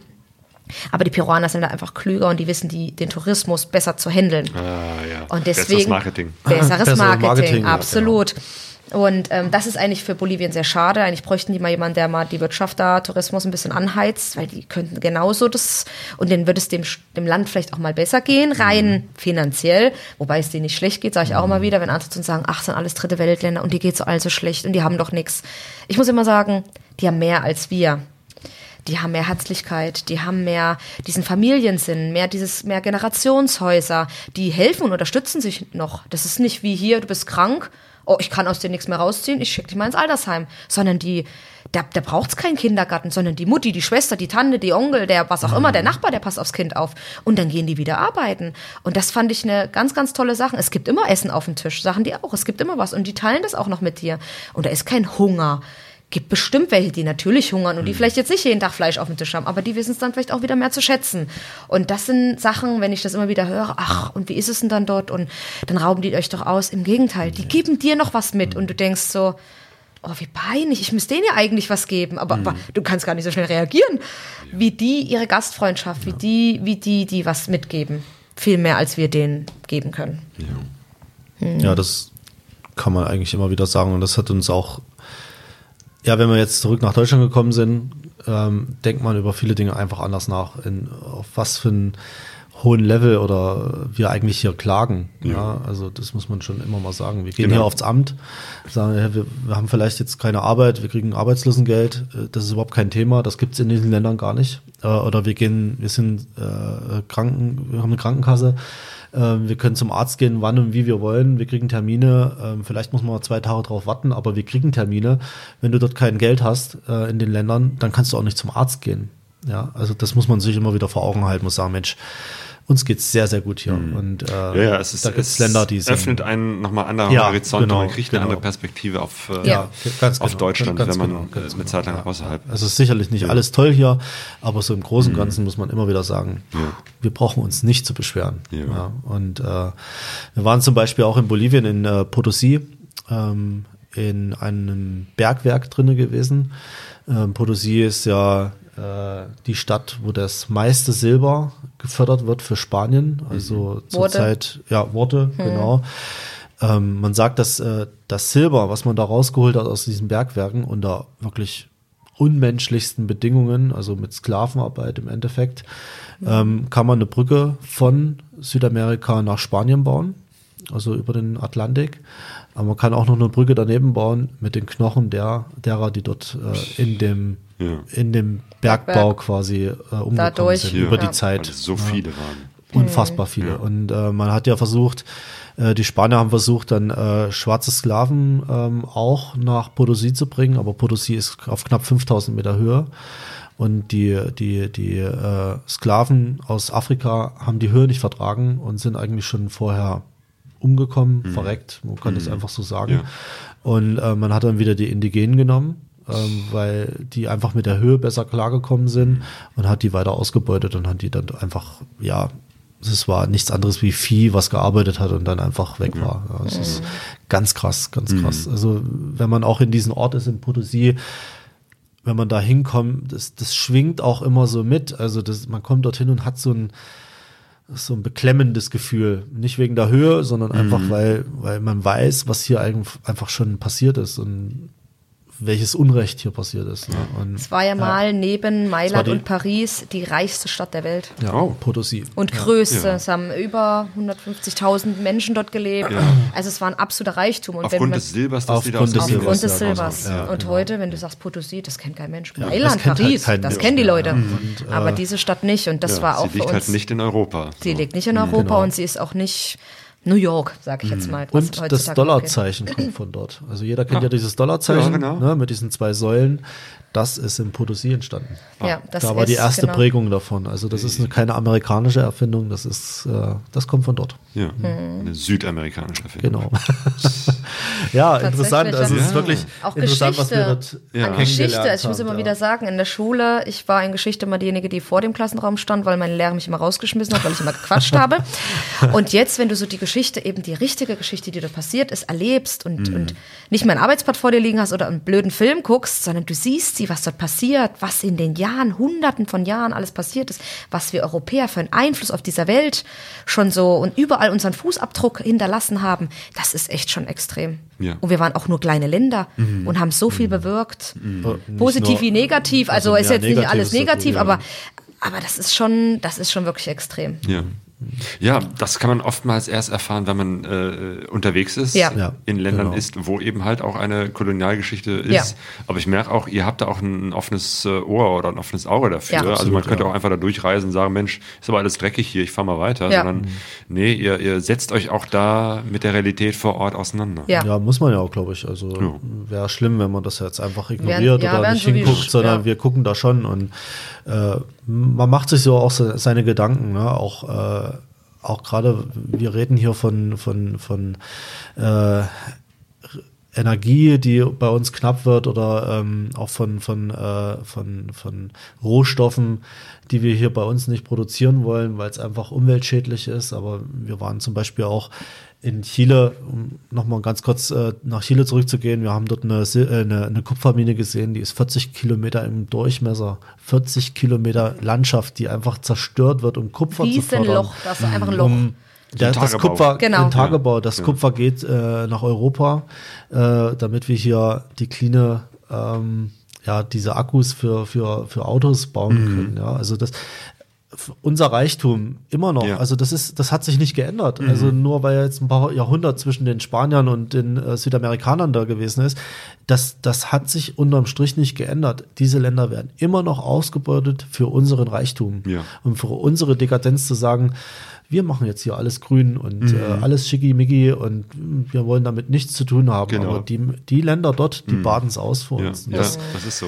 das ist immer so Kolonialismus hat nicht aufgehört. schwierig. Nee. Das ist echt schwierig. Die Ausbeutung und die Ungerechtigkeit gehen ja, immer noch und, weiter. und, Ja. und es geht unterm Strich geht's ja auch nur um Geld. Also das ist leider so. Jo. Und das hat sich nicht geändert. Nee. Das hat sich nicht geändert. Ja. Egal, in Und welchem Land wir gewesen das sind. Sieht man dort einfach noch mal mehr. Und das öffnet auch ein bisschen ja für uns irgendwie die Augen. Also muss ich schon, muss man schon so sagen. Macht einen auch traurig manchmal. Und manchmal denkt man, oh Mensch, macht das überhaupt, was, was macht das alles noch für einen Sinn? Also, also man fällt manchmal so in so ein Loch rein und denkt, oh krass, das ist echt mega scheiße, was, was Ja. manchmal so läuft. Ne? Und Aber ich glaube, das gehört wahrscheinlich auch dazu, Ja. dass man es erstmal so sieht, wieder das um Posi- dann wieder- irgendwann ja, sagen zu genau. können, okay, aber ich will doch, ich will es anders machen, ich will Ja, es besser Ja, machen genau, und wir genau. können das auch Genau, was genau. ändern. Ja, das ist ja ja. nicht ein Absolut. Naturgesetz, dass ganz genau, ganz Ausbeutung und Ungerechtigkeit immer so ist, sondern genau. es liegt auch in unserer Hand. Ja, Das liegt in unserer Hand, definitiv. absolut. Ja, Zum dann, Glück ziehen wir uns auch äh, vielleicht jetzt mit denjenigen, die Work-Life-Balance und so weiter, fünf Tage die Woche nur arbeiten, so, also am Tag arbeiten, auch eine gute Generation vielleicht jetzt wieder nach, die einfach mehr auf Natur, auf ihre Umwelt, auf diese ganzen Sachen Acht geben. Und das Mhm. ist vielleicht jetzt gerade ein Extrem zu der Arbeitergesellschaft, die wir jetzt äh, immer gewesen sind die letzten 30 Jahre. Und jetzt kommt so ein Extrem und vielleicht treffen wir uns jetzt mal gut in der Mitte und sagen, komm, dazwischen gibt's auch noch was. Ja, ja. Und das wäre das wär Das wär wirklich gut. mega. Ja. ja. Ja. Äh, Bolivien, Ja, was haben wir zurück noch zu gemacht? Bolivien. Ja, ist krass, ne? Was, was das, äh, aber Bolivien, was auch interessant war, wir sind die Todesstraße gefahren, die Ah. äh, Camino de la Muerte. Ähm, Ja, der Weg des man ja. Todes. Also ganz viele, Ja. ganz krasse Videos. Ähm, wir Auch sind sie da auch wieder gefahren. Marketing das Marketing. Äh, also die Straße hat schon lange diesen, diesen, diesen, diesen Ruf verloren, die Todesstraße zu sein. Es gibt in Südamerika wesentlich gefährlichere Straßen, die immer noch aktiv sind. Mhm.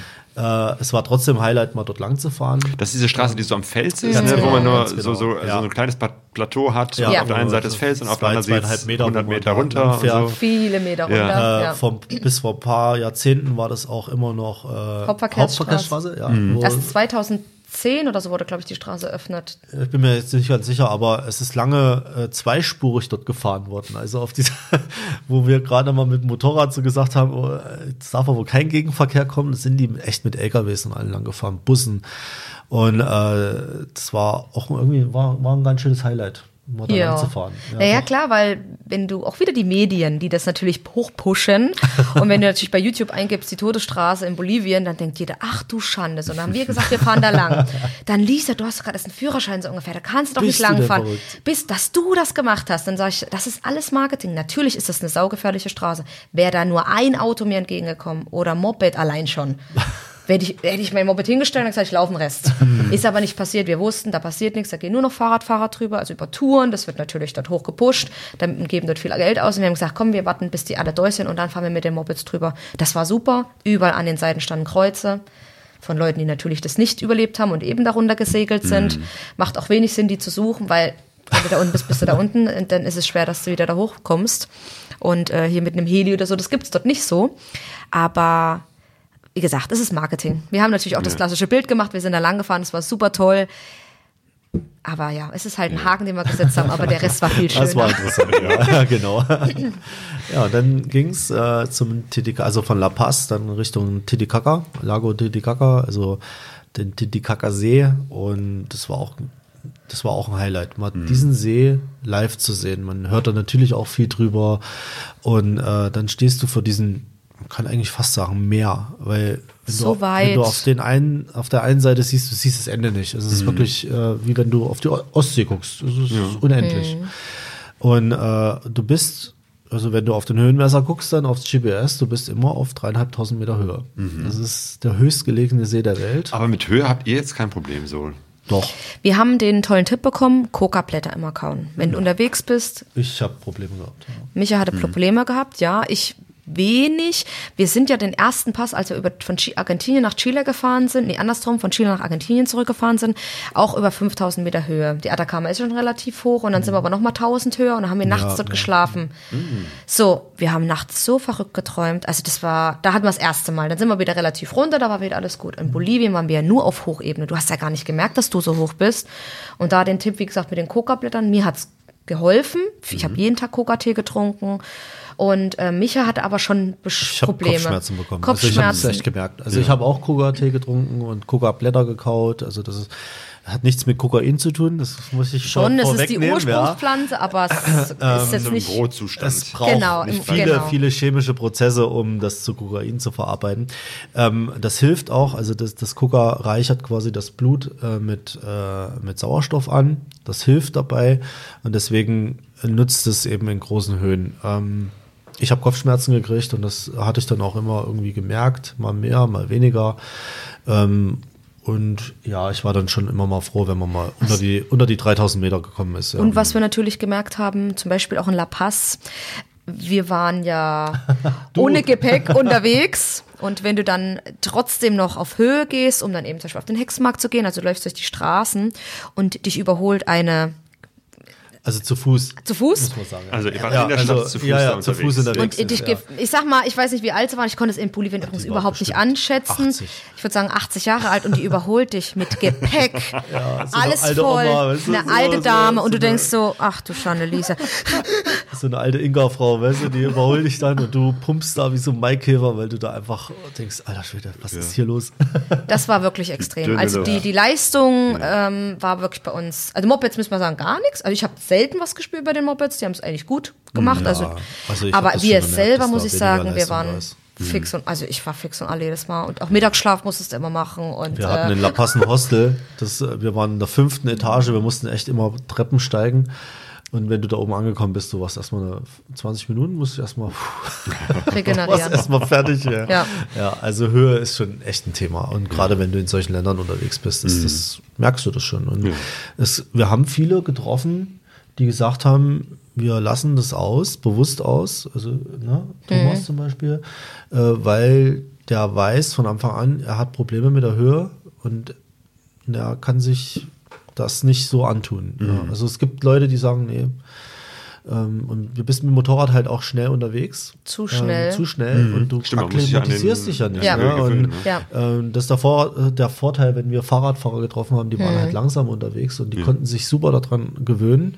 Wir waren halt innerhalb von einer Stunde, was weiß ich, von zweieinhalb auf 5000 Meter, zack, und bist du da oben und hast dann ein bisschen schwummrig geworden. Ja. Okay, also gesünder ist es, durch die Anden mit dem Fahrrad zu fahren. Ja, Ja. genau. Also es ist auch für den Körper gesünder.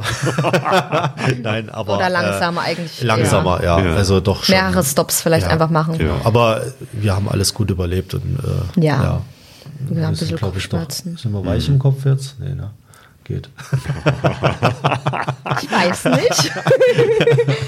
Ja, und, ja, dann sind wir über den äh, Titicaca-See sind wir dann nach Peru reingereist. Mhm. Ja, Peru. Peru. ja, das ist ja auch so ein, ja, man hört ja viel Peru, gerade Machu Picchu ist ja eines der Highlights. Highlights. Übrigens, heute haben wir die Nachricht gekriegt, dass Machu Picchu äh, zugemacht worden ist äh, für Reisende, ähm, weil es gibt ja gerade in Peru Aufstände wieder. Genau, Ähm, ganz den, krass. Ne? Im äh, Moment den ist da überall. Straßensperren und Genau. Und jetzt hat man quasi auch äh, Machu Picchu wieder für Touristen zugemacht auf unbestimmte Zeit. Und ähm, wir sind sehr gespannt, wann dort wieder Reisende Ja. drauf dürfen. Also das ist natürlich auch für die Region dort echt ein Worst-Case-Szenario, weil diese Region um Cusco, um Machu Picchu lebt nur vom Tourismus. Ja. Das ist schon krass. Ja. Wobei man sagen muss, es gibt viele, viele, wenn man einmal dort ist, viele andere schöne Ja. Sehenswürdigkeiten, Ja, also die zum einen unbedingt- viel günstiger sind und noch viel ursprünglicher sind als der Machu Picchu. Aber auch wieder hier, das wird uns suggeriert. Machu Picchu. Aber allein die Vorstadt eben schon von Machu Picchu, wo wir dort gewesen sind, das war wow. Das, aber klar war es auch schön, dort zu stehen. Das war auch ein absoluter Wow-Moment, klar. Aber es gibt, wie gesagt, auch viel, viel anderes, was man sich dort anschauen kann, wenn man mal dort nicht hochkommen sollte. Ja. Und wir haben in Peru dann schon echt Gas gegeben, weil wir ja immer noch im Hinterkopf hatten, Mensch, wir müssen irgendwann in äh, Bogota sein, in Kolumbien, weil da unser Weil Flieger geht. Ja, hat. ganz genau. Und deswegen haben wir Peru schon relativ zügig abgespult. Zu schnell, unterm Strich. Also ähm, wir haben uns natürlich die äh, Nazca-Linien angeguckt und die ähm, Paracas-Linien. Also es gibt äh, unterschiedliche Epochen, wann diese Linien entstanden sind, von unterschiedlichen ähm, Kulturen. Mhm. Das sind diese Zeichnungen, die Genau. so groß sind, dass man sie eigentlich nur von oben äh, Ja, sehen kann. Also äh, riesengroße Interessant war, im Boden. interessant war, dass die Figuren an sich gar nicht so groß sind. Ah. Ähm, also man kann die natürlich auch gut von einem, von einem Plateau aus äh, Ja. sehen. Natürlich auf dem Flugzeug kannst du noch mal von direkt von oben Ja. drauf gucken, dann siehst du das auch gut. Ähm, aber so wahnsinnig groß sind die nicht. Und die Figuren sind eigentlich auch gar nicht das Highlight. Das ist natürlich toll, wenn man diese Figuren sieht. Aber Mhm. das Interessante sind einfach die Linien. Äh, die, die alle Figuren sind durch Linien verbunden. Und es sind wie viele Figuren? Es sind 1500 Linien und ich glaube um die 600 Figuren sind es so ungefähr. viele. Also es ist richtig Ja. viel. Plus die Genau. Parakash-Figuren, die gibt es ja auch noch. Genau, also die Nazca-Linien oder die Nazca-Figuren sind alle auf dem Plateau, also alle ebenerdig. Ja.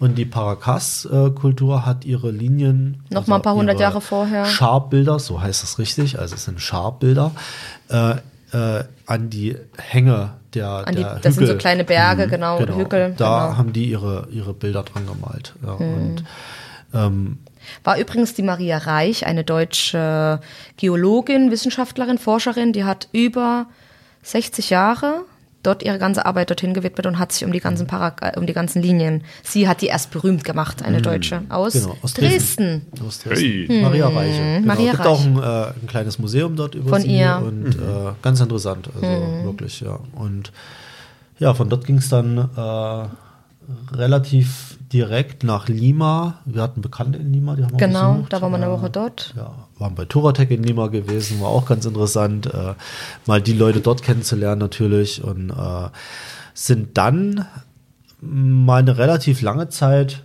also lang, ein paar hundert Kilometer auf der Panamericana gefahren in Richtung Norden und haben dort eben festgestellt, dass die Panamericana eigentlich gar nicht so schön ist zu fahren, weil das einfach wirklich die, das ist die Transitstrecke für den ganzen Warenverkehr. Das heißt, dort fahren alle LKWs lang, von Nord nach Süd, von Süd nach Nord. Äh, du bist dort mit dem Motorrad echt auch gefährlich unterwegs, weil äh, so ein LKW ist nicht wie bei uns auf 80 begrenzt, sondern der fährt da locker seine 120, hat noch äh, zwei Auflieger hinten drauf und der ballert da an dir vorbei und du denkst ja, also, du bist ja echt vollkommen im falschen Film. Und deswegen können wir nur immer davon abraten, die Panamerika da zu fahren. Also diese direkte Strecke, weil das macht keinen Spaß. Und wir haben uns dann auch wieder ein bisschen äh, rechts gehalten, also in, den, in die Anden rein und sind dann auch äh, über die Anden nach Ecuador eingereist. Peru war auch das Land, äh, was Micha schnell verlassen wollte, im Sinne von, weil er einfach dort sehr unzufrieden gewesen ist, im Sinne von äh, die Auto. Autofahrer und der ganze Stadtverkehr oder der ganze Straßenverkehr, die waren halt nicht wirklich äh, uns gesonnen. Absolut rücksichtslos. Also da Also- waren wir als Motor also Motorradfahrer ist da echt nicht so viel wert. Also wenn man das mal in der, in der im Ranking von den Straßenverkehrsteilnehmern nimmt, dann ist der Motorradfahrer das schwächste Glied und so wirst du da auch quasi rechts und links weggeschoben dann so fast. Also Knapp an dir vorbei das und ist so. schon, ja, das war dann nicht so schön. Und was ich auch, äh, was mir unwahrscheinlich aufgefallen ist, uns aufgefallen ist, ist der Müll. Ähm, Peru hat ein richtiges großes Müllproblem. Die haben kein Verständnis dafür, dass man Müll entsorgt, vernünftig recyceln auch kann. Äh, da geht das Fenster runter, zack, äh, Müll wird rausgeschmissen und bleibt einfach liegen. Und das wird natürlich durch den Wind immer weiter verteilt. Also du hast in den entlegensten Ecken der Anden hast du Müll, der einfach von, also Kunststoffmüll, der einfach vom Wind so weit weggetragen wird. Und rechts und links der Panamerikaner ist einfach eine riesengroße Müllhalde. Das ist ein richtiges großes Problem. Ja, ja. Also auch sichtbar anders als in anderen äh, Auf jeden Fall. Ländern. Auf Ja. jeden Fall. Das Ja. Extremste, das was ist wir gesehen das haben. Extremste, was wir gesehen haben. Ja, und das fand man so schade, weil, wie ich schon gesagt habe, die haben zwar das Händchen für den Tourismus und halten da fleißig die Hände auf, stecken es aber nicht in ihr eigenes Land. Und das hat uns sehr, sehr aufgestoßen und sehr geärgert. Weil wirklich für alles, was sollen sie das Geld nehmen von den Touristen, alles gut, aber dann sollen sie es auch in ihr Land stecken und sollen was damit machen. Den Tourismus, wie gesagt, dass es ordentlich und gepflegt aussieht. Nicht nur da, wo jetzt der Machu Picchu ist, dort ist der Müll aufgesammelt, sondern bitte auch auf den Straßen. Und, und wir haben es halt als Motorradfahrer, klar siehst du es noch einmal mehr, weil du fährst halt Strecken, wo der Touri vielleicht nicht lang fährt. Und das fand man sehr, sehr, sehr, Das sehr schade. Also, äh, ich will jetzt überhaupt keinen schlechten Stempel da drauf geben oder wir haben sicherlich auch äh, Müllprobleme hier, dass du am Straßenrand Müll hast, aber da war es wirklich extrem und das ist Ja gut, das hier ist in Deutschland sammeln wir den gut ne? ein und- ja, und natürlich. verstecken Und den irgendwo, wir haben auch, schicken den ins Ausland, aber wo wir er haben dann auch ein anderes. Verständnis Ja. dafür, das muss Ja. man schon auch Ja, sagen. ja, also, klar. Wir versuchen's. Bei uns gibt es ein Pfandsystem oder das gibt es dort alles nicht. Also die, die, die. Plaste, die Plasteflasche fliegt wirklich einfach irgendwo weg. Die, Ja. das, und das bleibt liegen. Ne? Ja. Kunststoff ist halt echt. Genau, der bleibt lange. noch ein paar hundert Jahre Ja, da liegen. genau. Ja. Ansonsten kann man aber auch sagen, dass auch Peru abschließend ein Land ist, was man gut in einem Monat, wenn man mal Zeit hat, gut bereisen kann. Es gibt viel zu sehen, es ist abwechslungsreich, es hat auch wieder ein Amazonas, es hat eine Wüste, es hat die Nazca, ein Machu Picchu, also natürlich sehr viel abwechslungsreich, auch viel indigene Kultur in den Bergen. Ach, wunderschönes Land auch wieder dafür. Ja. Und, was auch cool war, uns hatte eine, eine Frau aus unserem Heimatort, aus Suhl, Ach, angeschrieben, äh, dass sie äh, so eine geführte Tour in, in, in Peru machen und ob sie uns was mitbringen könnte. Also es hat, wir waren zeitgleich quasi in Peru gewesen.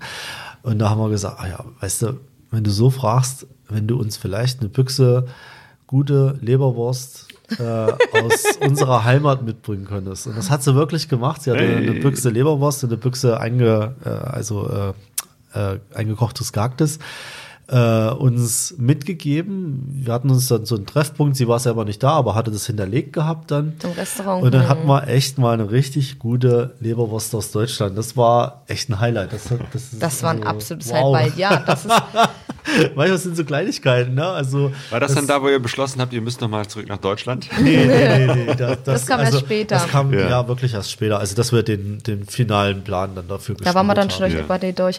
Aber das ist auch was, was man auf Reisen lernt. Man lernt sein Land sehr zu schätzen, seine Speisen, sein Ja. Brot, seine, seine Sachen, die man halt hier so zu Hause hat. Und Mhm. wir haben halt oft jeden Tag darüber geredet. Wenn wir jetzt zu Hause wären, was würden wir jetzt essen? Krautrouladen, eine Bratwurst, Oder einfach, äh, einfach mal ein richtig gutes Mischbrot. einfach ein gutes Brot. Ja, ja, okay. Viel das konnte sind so man Dinge, die man einfach dann so ein bisschen vermisst. Ne? Ja, viele Sachen konnte man nachkochen. Ich habe auch unterwegs schon Rouladen, Thüringer Rouladen gemacht und Klöße. Das habe ich alles mal gemacht. Aber zu Hause ist klar nochmal was anderes. Und da, wie gesagt, an wo die dann gesagt hat, Leberwurst, da haben wir uns sehr gefreut. Und dann sind wir ja kurz darauf nach Ecuador eingereist und da waren wir wieder in so einer deutschen Kolonie mal wieder gelandet. Ich weiß nicht, wir ziehen das irgendwie an und dann sagt die Frau, ach, ich wollte dort irgendein Brot backen und ich sag, Brot, deutsches Brot, ja, ja. Sag, bitte mach uns ein Brot und dann essen wir heute unsere Leberwurst. Weil wir wollten das zelebrieren, saure Gurken dazu kaufen. Also so wie wir das zu Hause machen. Und das haben wir dann gemacht und das war echt, das war auch ein Highlight, ja. Es war keine, kein deutsches Dorf, das ist falsch. Äh, es war ein Hippie-Dorf. Hippidorf mit vielen Einwanderern Genau, trotzdem, also ja. wirklich international viele Einwanderer. es Aber waren auch viele Deutsche, dabei, ja. Und äh, sie hatte ein Hostel und hat uns ein Brot gebacken, ja, genau. Genau. Ja. Und da Ja. waren wir aber schon in Ecuador gewesen. Dann. Ja. Ganz- Ja, auch Ecuador, wenn man das eingibt bei, bei, bei Google, ähm, so klassisch, was gibt's über Ecuador, gibt's nicht viel.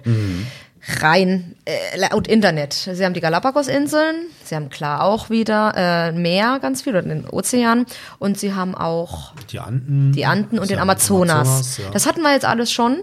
Und dann dachten wir, okay, was wird uns dort erwarten? Und wir müssen aber wieder sagen, wir sind ein, in, hatten einen super Start. Wir sind in diese Hippie-Stadt, sind wir sozusagen rein und waren da auch wieder ein paar Tage länger gewesen, haben tolle Leute kennengelernt, sind wieder auf einen ganz anderen Trichter gekommen, haben wieder so ein bisschen im Kopf auch was umstrukturiert.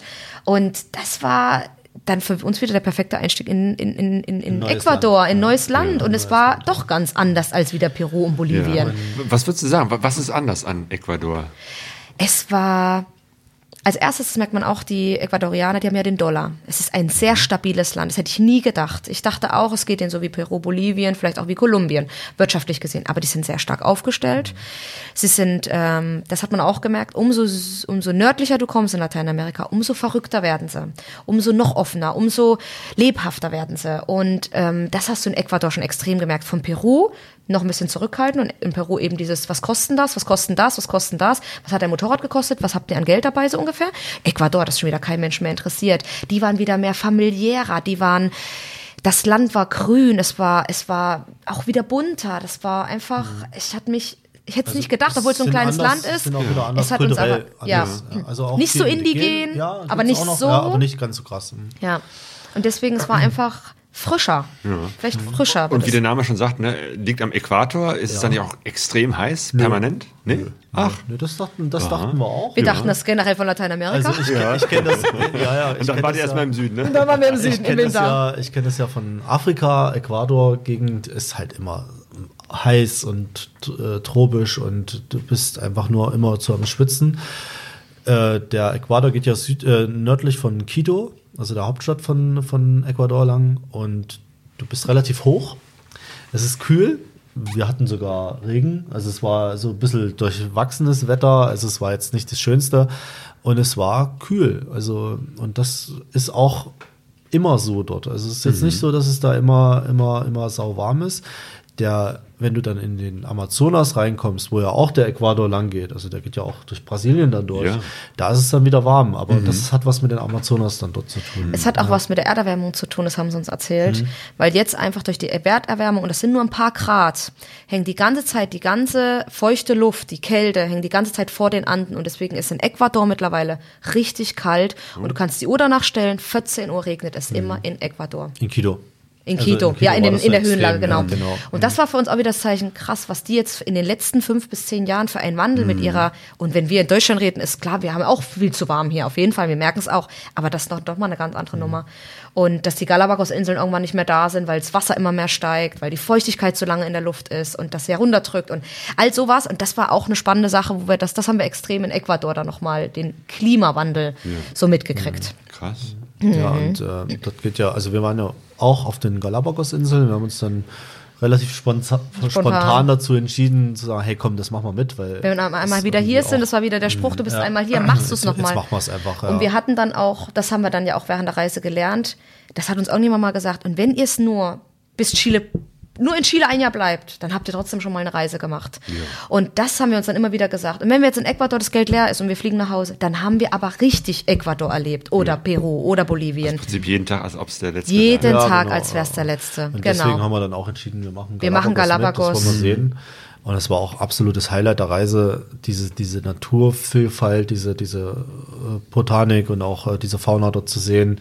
Unfassbar, diese, diese Echsen, diese Meeresechsen mal so zu sehen, so nah, oder diese riesengroßen Schildkröten. Schnorcheln zu gehen, also ja. so richtig schnorcheln und das Tier ist direkt neben dir und uns wurde dann immer von dem Guide gesagt, bitte n- n- immer einen Meter Abstand halten. Und ich dachte dann immer, wissen die Tiere das auch, dass sie Abstand halten müssen? ja Weil die kamen, wir haben Wahnsinn. Videos, da kommt der direkt so, die, die Schildkröte auf dich zu und du denkst so, wo gehe ich jetzt hin? der hat doch also gesagt, einen Meter Ab echt- Abstand echt halten. Das war zutraulich. Klar ist es auf der anderen Seite ja natürlich nicht Mensch gut, dass wir da immer so nah auch denen in denen ihr Gebiet gehen. Aber die haben ja, die haben ja, eher- das ist, die sind ja nicht eingesperrt, sondern die waren, wir waren im offenen Meer und wir sind da drin und der, die, die Schildkröte kommt auf dich zu und du denkst, wow, was für ein Gefühl, was für, also da kriege ich jetzt wieder Gänsehaut. Das war einfach toller Moment, das war den ihr Bereich. Und ja, ich bin zwar in den ihrem Bereich, aber ich, ich bin da nur und tauche ein bisschen und gucke ein bisschen. Aber das war viel schöner als in, ja, das, das habe ich in dem Moment auch wieder hinterfragt. Jedes, jeden Tierpark, jeden Zoo, den wir hier haben, jedes Museum, was wir hier haben, im Sinne von Tiere, die da einfach sind, lebt, soll dort leben sollen, in kleinstem Raum und dann siehst du den ihr Bereich eigentlich. Wie die dort leben, was die für Platz haben, wie die, wie die wirklich jeden Tag äh, agieren und, und sind. Und das war super mega spannend. Und äh, wie gesagt, dahinter fragt man auch wieder diesen, diesen, diesen Sachen eigentlich einmal wieder mehr, was wir hier eigentlich den Tieren antun, dass wir die hierher schleppen. Alleine manchmal ein Tier in diesem Park da drin ist und du denkst, ach du Arme, ey, ich weiß, wo du eigentlich zu Hause bist. Und komm, ich nehme dich mit und ich bringe dich wieder dorthin, wo du eigentlich herkommst. Und Ja. ja, aber das war schön auf den Galapagos-Inseln. Also das, das, das kann man auch wirklich jedem empfehlen, der Dort in der Nähe Ecuador bereist. ist. Muss Galapagos machen. ja, muss, es muss, muss, ein- muss, ist ein muss. Highlight. Das ist Okay. einfach Muss. Wahnsinn. Ja. Und ähm, ja, wir sind dann Richtung Norden gefahren. Quito haben wir mitgenommen. Ähm, da haben wir auch wieder einen Service für die Motorräder machen, gemacht. Die haben wir selber gemacht, ja. Hm. Ähm, und äh, haben uns Hattet ihr mal zwischendurch angeguckt. eigentlich irgendwie Schwierigkeiten mit den Motorrädern? Ist mal irgendwas kaputt gegangen oder so? Mein Federbein. Ja. Ja, aber das ist schon in Chile passiert damals, Ja. äh, also vorher damals. äh, und äh, wir haben dann äh, von BMW ein Originales eingebaut. Also ich habe äh, eins von einem anderen Hersteller drinne und äh, die haben uns auch ein neues geschickt. Das hat aber wegen zolltechnisch nicht so richtig hingehauen. Ich nehme es jetzt im Handgepäck äh, demnächst mit, wenn wir wieder zurückgehen. Baue das dann einfach wieder ein und ähm, das einen Platten hatten wir. Über 40.000 Nach der Kilometer. Todesstraße? Ein, einen Platten äh, bis jetzt. 20.000 Kilometer hat man auf du. Ja, also jetzt so insgesamt 40.000 Kilometer und wir haben bis jetzt nur einen Platten gehabt. Hm. Also auch ein ganz guter, Sehr guter guter Schnitt, Schnitt, ja. oder? Also Ja. Und ich fahre wir wollen es mal hoffen, dass es noch. so bleibt. Ja. Ähm, und äh, was hatten wir? Mal die Batterie in, ähm, Also die Kontakte von der Batterie, also dass sich das losgerüttelt hat und das Motorrad Durch die ganzen mal- Rüttelpisten. Also das, das passiert, also das ist ja jetzt auch kein Ja. Problem an sich. Also das, das Nee. war alles ohne Probleme. und sonst hatten wir noch gar keine nichts. Probleme. Also, sonst laufen die Motorräder, also mein Motorrad, das muss man vielleicht auch mal sagen, hat jetzt 140.000 Kilometer drauf, Hm. die, die BMW. Und das ist auch noch der erste Motor drin und es läuft alles. Also die 800er ist wirklich ein tolles Motorrad zum Reisen, muss man immer wieder sagen. Du bist also mit 100.000 auf der Uhr schon losgefahren? Ja. ja, genau. Und sie läuft. ja, und tatsächlich. Deine hat ja den gleichen Motor im Endeffekt drin und da haben wir auch keine Probleme. Also, Gut, aber ich bin mit 20.000, also es war wahrscheinlich mal so ein, ja, so ein, so ein Garagen-Moped oder so und das habe ich dann abgekauft. Und, Ein äh, Nutella-Moped. Genau, Ja, genau. genau, genau. Waren auch mal Koffer dran, ja. Ja, und ähm, ja, wir, wir achten halt darauf, dass wir den Service immer machen, dass wir Öl frisches reingießen und äh, die, die Filter wechseln. Das ist so das Hauptsächliche. Also Aber das sind eigentlich so, glaube ich, normale Sachen, die jeder halt ja, macht, aber es ist jetzt, wie gesagt, das, nichts, das mal. Das sind die dann schon sehr dankbar, die Motorräder. Und ja. da, da passt das dann schon. Ja, und äh, in Ecuador haben wir äh, Barbara und ähm, Robert? Robert kennengelernt. Ähm, die zwei sind seit vier Jahren auf Weltreise. Äh, Ride to See the World. Ah, ja, Die doch, kennst du klar, die bestimmt auch. ich. Ja. und die haben wir in Ecuador kennengelernt. Haben sie auch auf den Galapagos-Inseln das erste Mal getroffen. Mhm. War Zufall. Sie waren quasi den letzten Abend da. Wir waren den ersten Abend da, haben uns dann dort getroffen in, auf, auf Galapagos und haben uns dann aber später in der Nähe von Quito nochmal wieder getroffen. In Aquascalentes. Banyos? Ja, in Banyos, genau. Und wen wir auch dort kennengelernt haben, war der ähm, Christ. Christoph, genau, den Christoph. Und der ist mit einem alten Hanomag, so einem alten LKW unterwegs. Er ist 73 Jahre alt. Hui. Und der Hanomag ist mindestens genauso alt. und die beiden wollten es nochmal wissen und wollen Südamerika bereisen.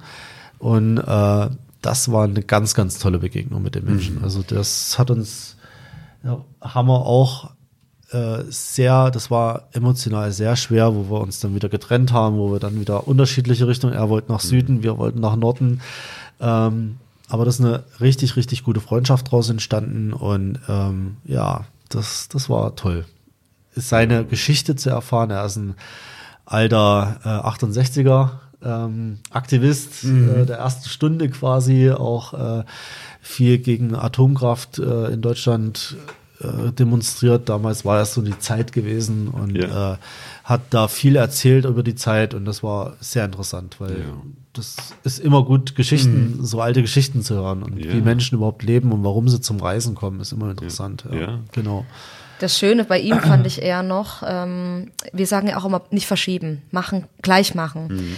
Nicht auf morgen und wer weiß, was morgen wieder ist. Und wenn viele immer sagen, ach, ich würde ja auch gerne, aber hm, da ist noch das und das ist noch das. Oder ich bin zu alt zum Reisen. Oder ich Gibt ja auch viele, die das sagen. Alles gibt tausend Gründe, wissen wir ja. Mhm. Und ähm, Christoph war dann derjenige, wo ich gesagt habe, okay, dann muss ich auch da wieder jemand aus der Schublade rausholen. Er hat es jetzt noch gemacht.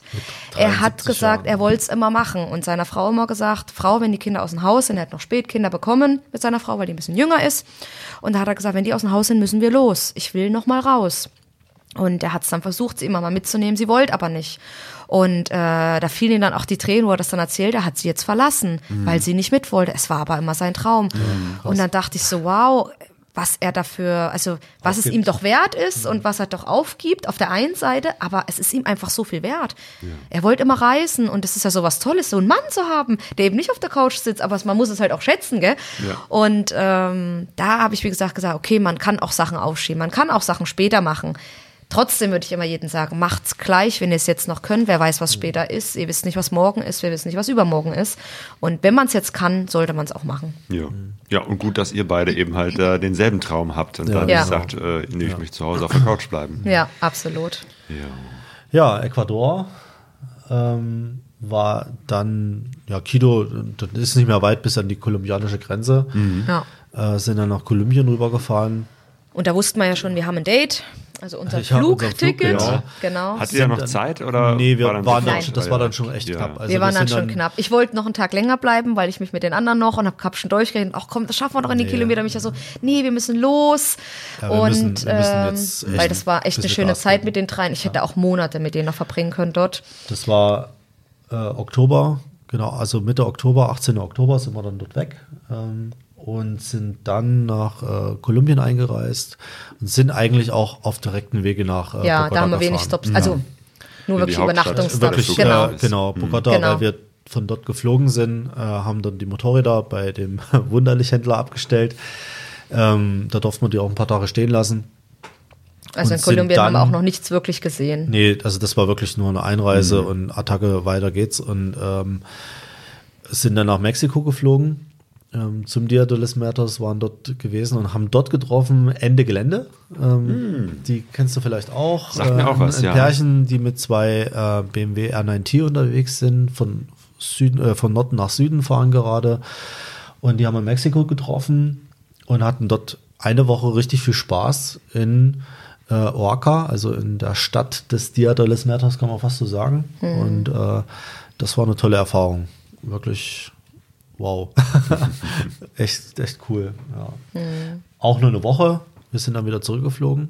Und äh, ja, und da haben wir, da haben wir unseren Fluch dann eigentlich schon in der Tasche. Nee, da hatten wir Nee, unseren Fluch in schon in der Tasche Ecuador. gehabt. Ja, in, in Ecuador haben wir äh, final festgelegt, dass wir nach Deutschland fliegen. Bevor wir nach Ah, ja. Kolumbien Äh, gefahren zu, sind. wir Ja. wollten oder wir wollen gerne Weihnachten und Neujahr in Deutschland verbringen. Genau. Ja, und dann waren wir noch eine Woche, nachdem wir wieder zurückgekommen sind. Nee, wir wären eigentlich noch zwei Wochen da gewesen, Ja. dann sind unsere beiden Daddys aber im Krankenhaus gelandet. Oh, Gleichzeitig. Ja, und Unabhängig voneinander. Untereinander, ja, unabhängig voneinander. Und Ich wollte schon sagen, haben die beide zusammen gerade Nee, so ein nee, Heimwerkerprojekt nee, gehabt nee. oder so? Nee, zum Glück nicht. Also, hm. und ähm, dann habe ich gesagt, okay, was machen wir jetzt? Und dann saßen wir auch schon wie auf gepackten Koffern eigentlich. Wir wollten heim. Wir waren auch durch mit Bogota, wir, da haben wir uns alles angeguckt und dann haben wir gesagt, was machen wir denn jetzt noch? Und dann habe ich geguckt und dann haben wir die Flüge doch umgebucht, sind eine Woche früher heimgeflogen und dann waren wir wirklich, haben wir uns so auf zu Hause Und gefreut. äh, natürlich wusste zu Hause niemand. dass Ja, wir haben alle haben's überrascht. wirklich komplett geheim gehalten. wir haben alle Äh, überrascht. sind dann äh, wirklich sehr, sehr überraschend zu Lisas Bruder gefahren nach Erfurt. Der hatte Äh, der Geburtstag. hatte Geburtstag an dem Tag, wo wir Also angereist wusste ich, sind. sind alle zusammen.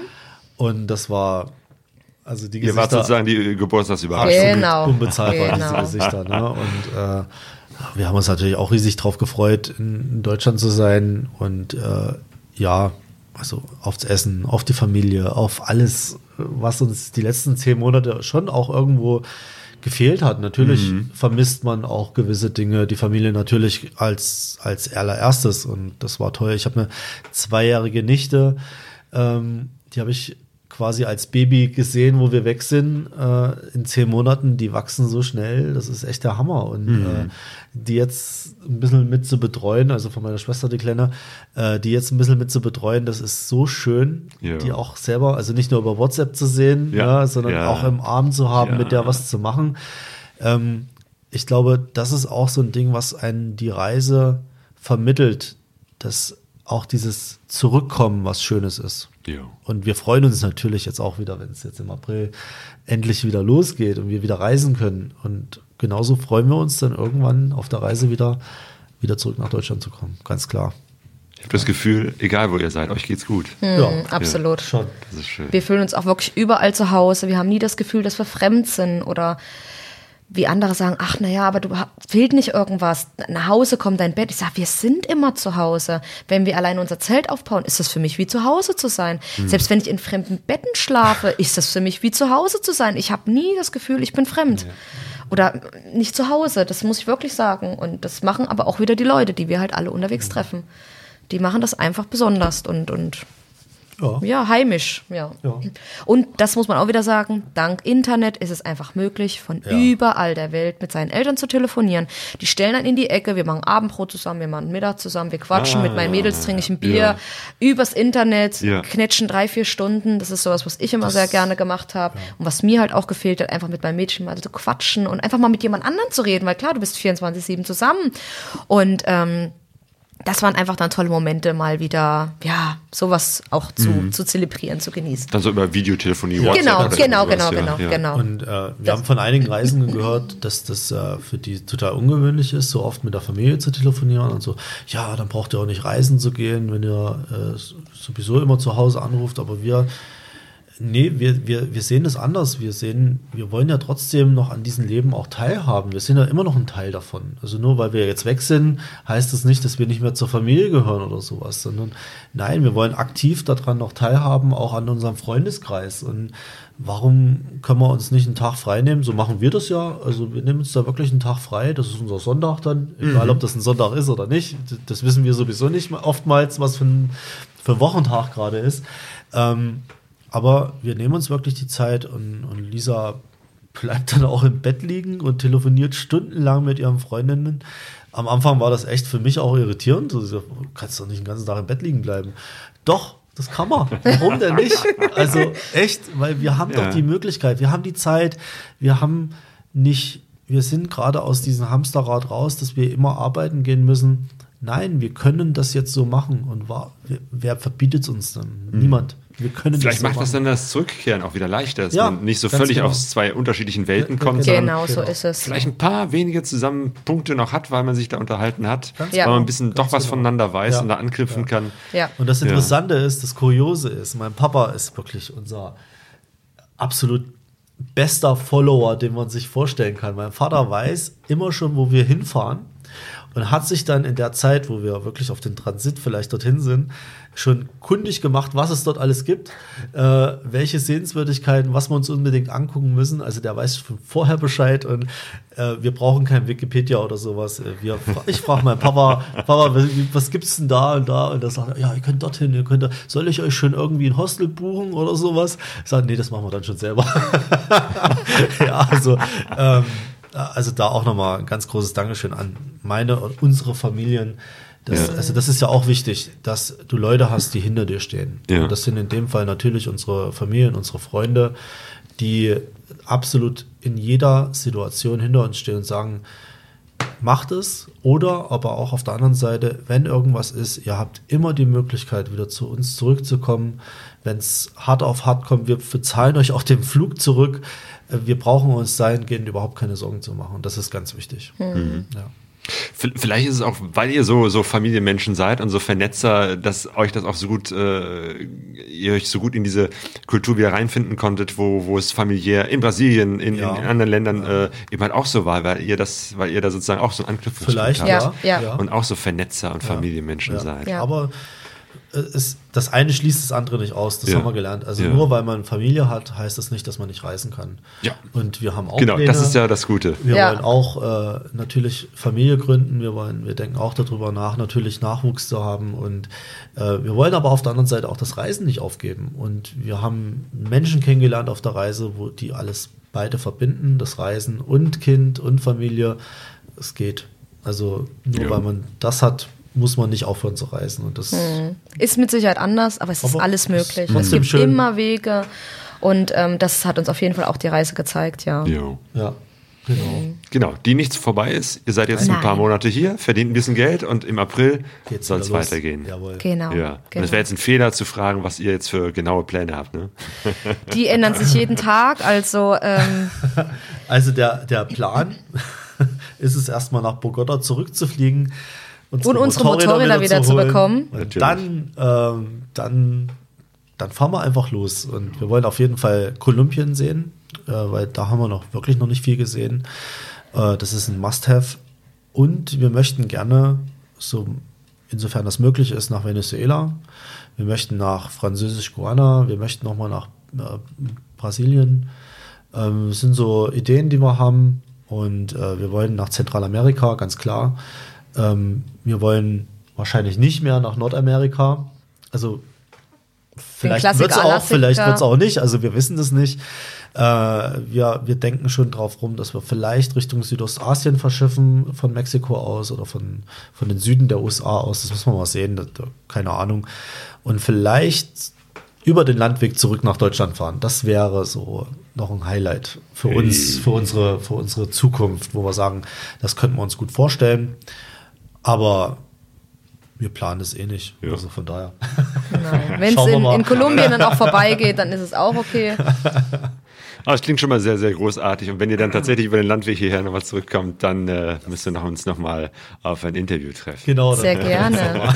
Lisa, Micha, Mensch, ganz, ganz herzlichen Dank. Das war, das waren großartige Geschichten, ganz, ganz tolle Eindrücke von den Ländern. Von Brasilien müssen wir gleich noch äh, ja. hier die Karte auspacken. Vielleicht könnt ihr mir noch den einen oder anderen Tipp für unsere Brasilienreise machen. Aber auf jeden Fall ganz, ganz herzlichen Dank für ja so, so tolle, fantastische Einblicke und Geschichten und, und Eindrücke von Churrasco, Coca Zuckerblättern und Nutella. vielen Dank. Sehr gerne. Vielen, Sehr vielen gerne. Dank für die Einladung und ja, das tolle Gespräch. Dass wir hier sein dürfen. Und äh, ja, wir freuen uns, dich bald irgendwo wiederzusehen und wünschen dir und deiner Frau viel Spaß in Brasilien. Brasilien in, deiner, ja. in deiner Heimat irgendwo auch. Und ja. äh, genießt es. Habt viel Spaß. Kommt gesund wieder. Ja.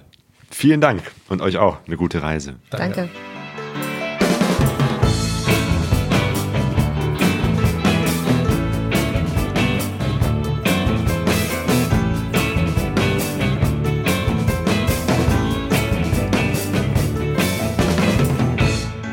Helga Sorreise, DE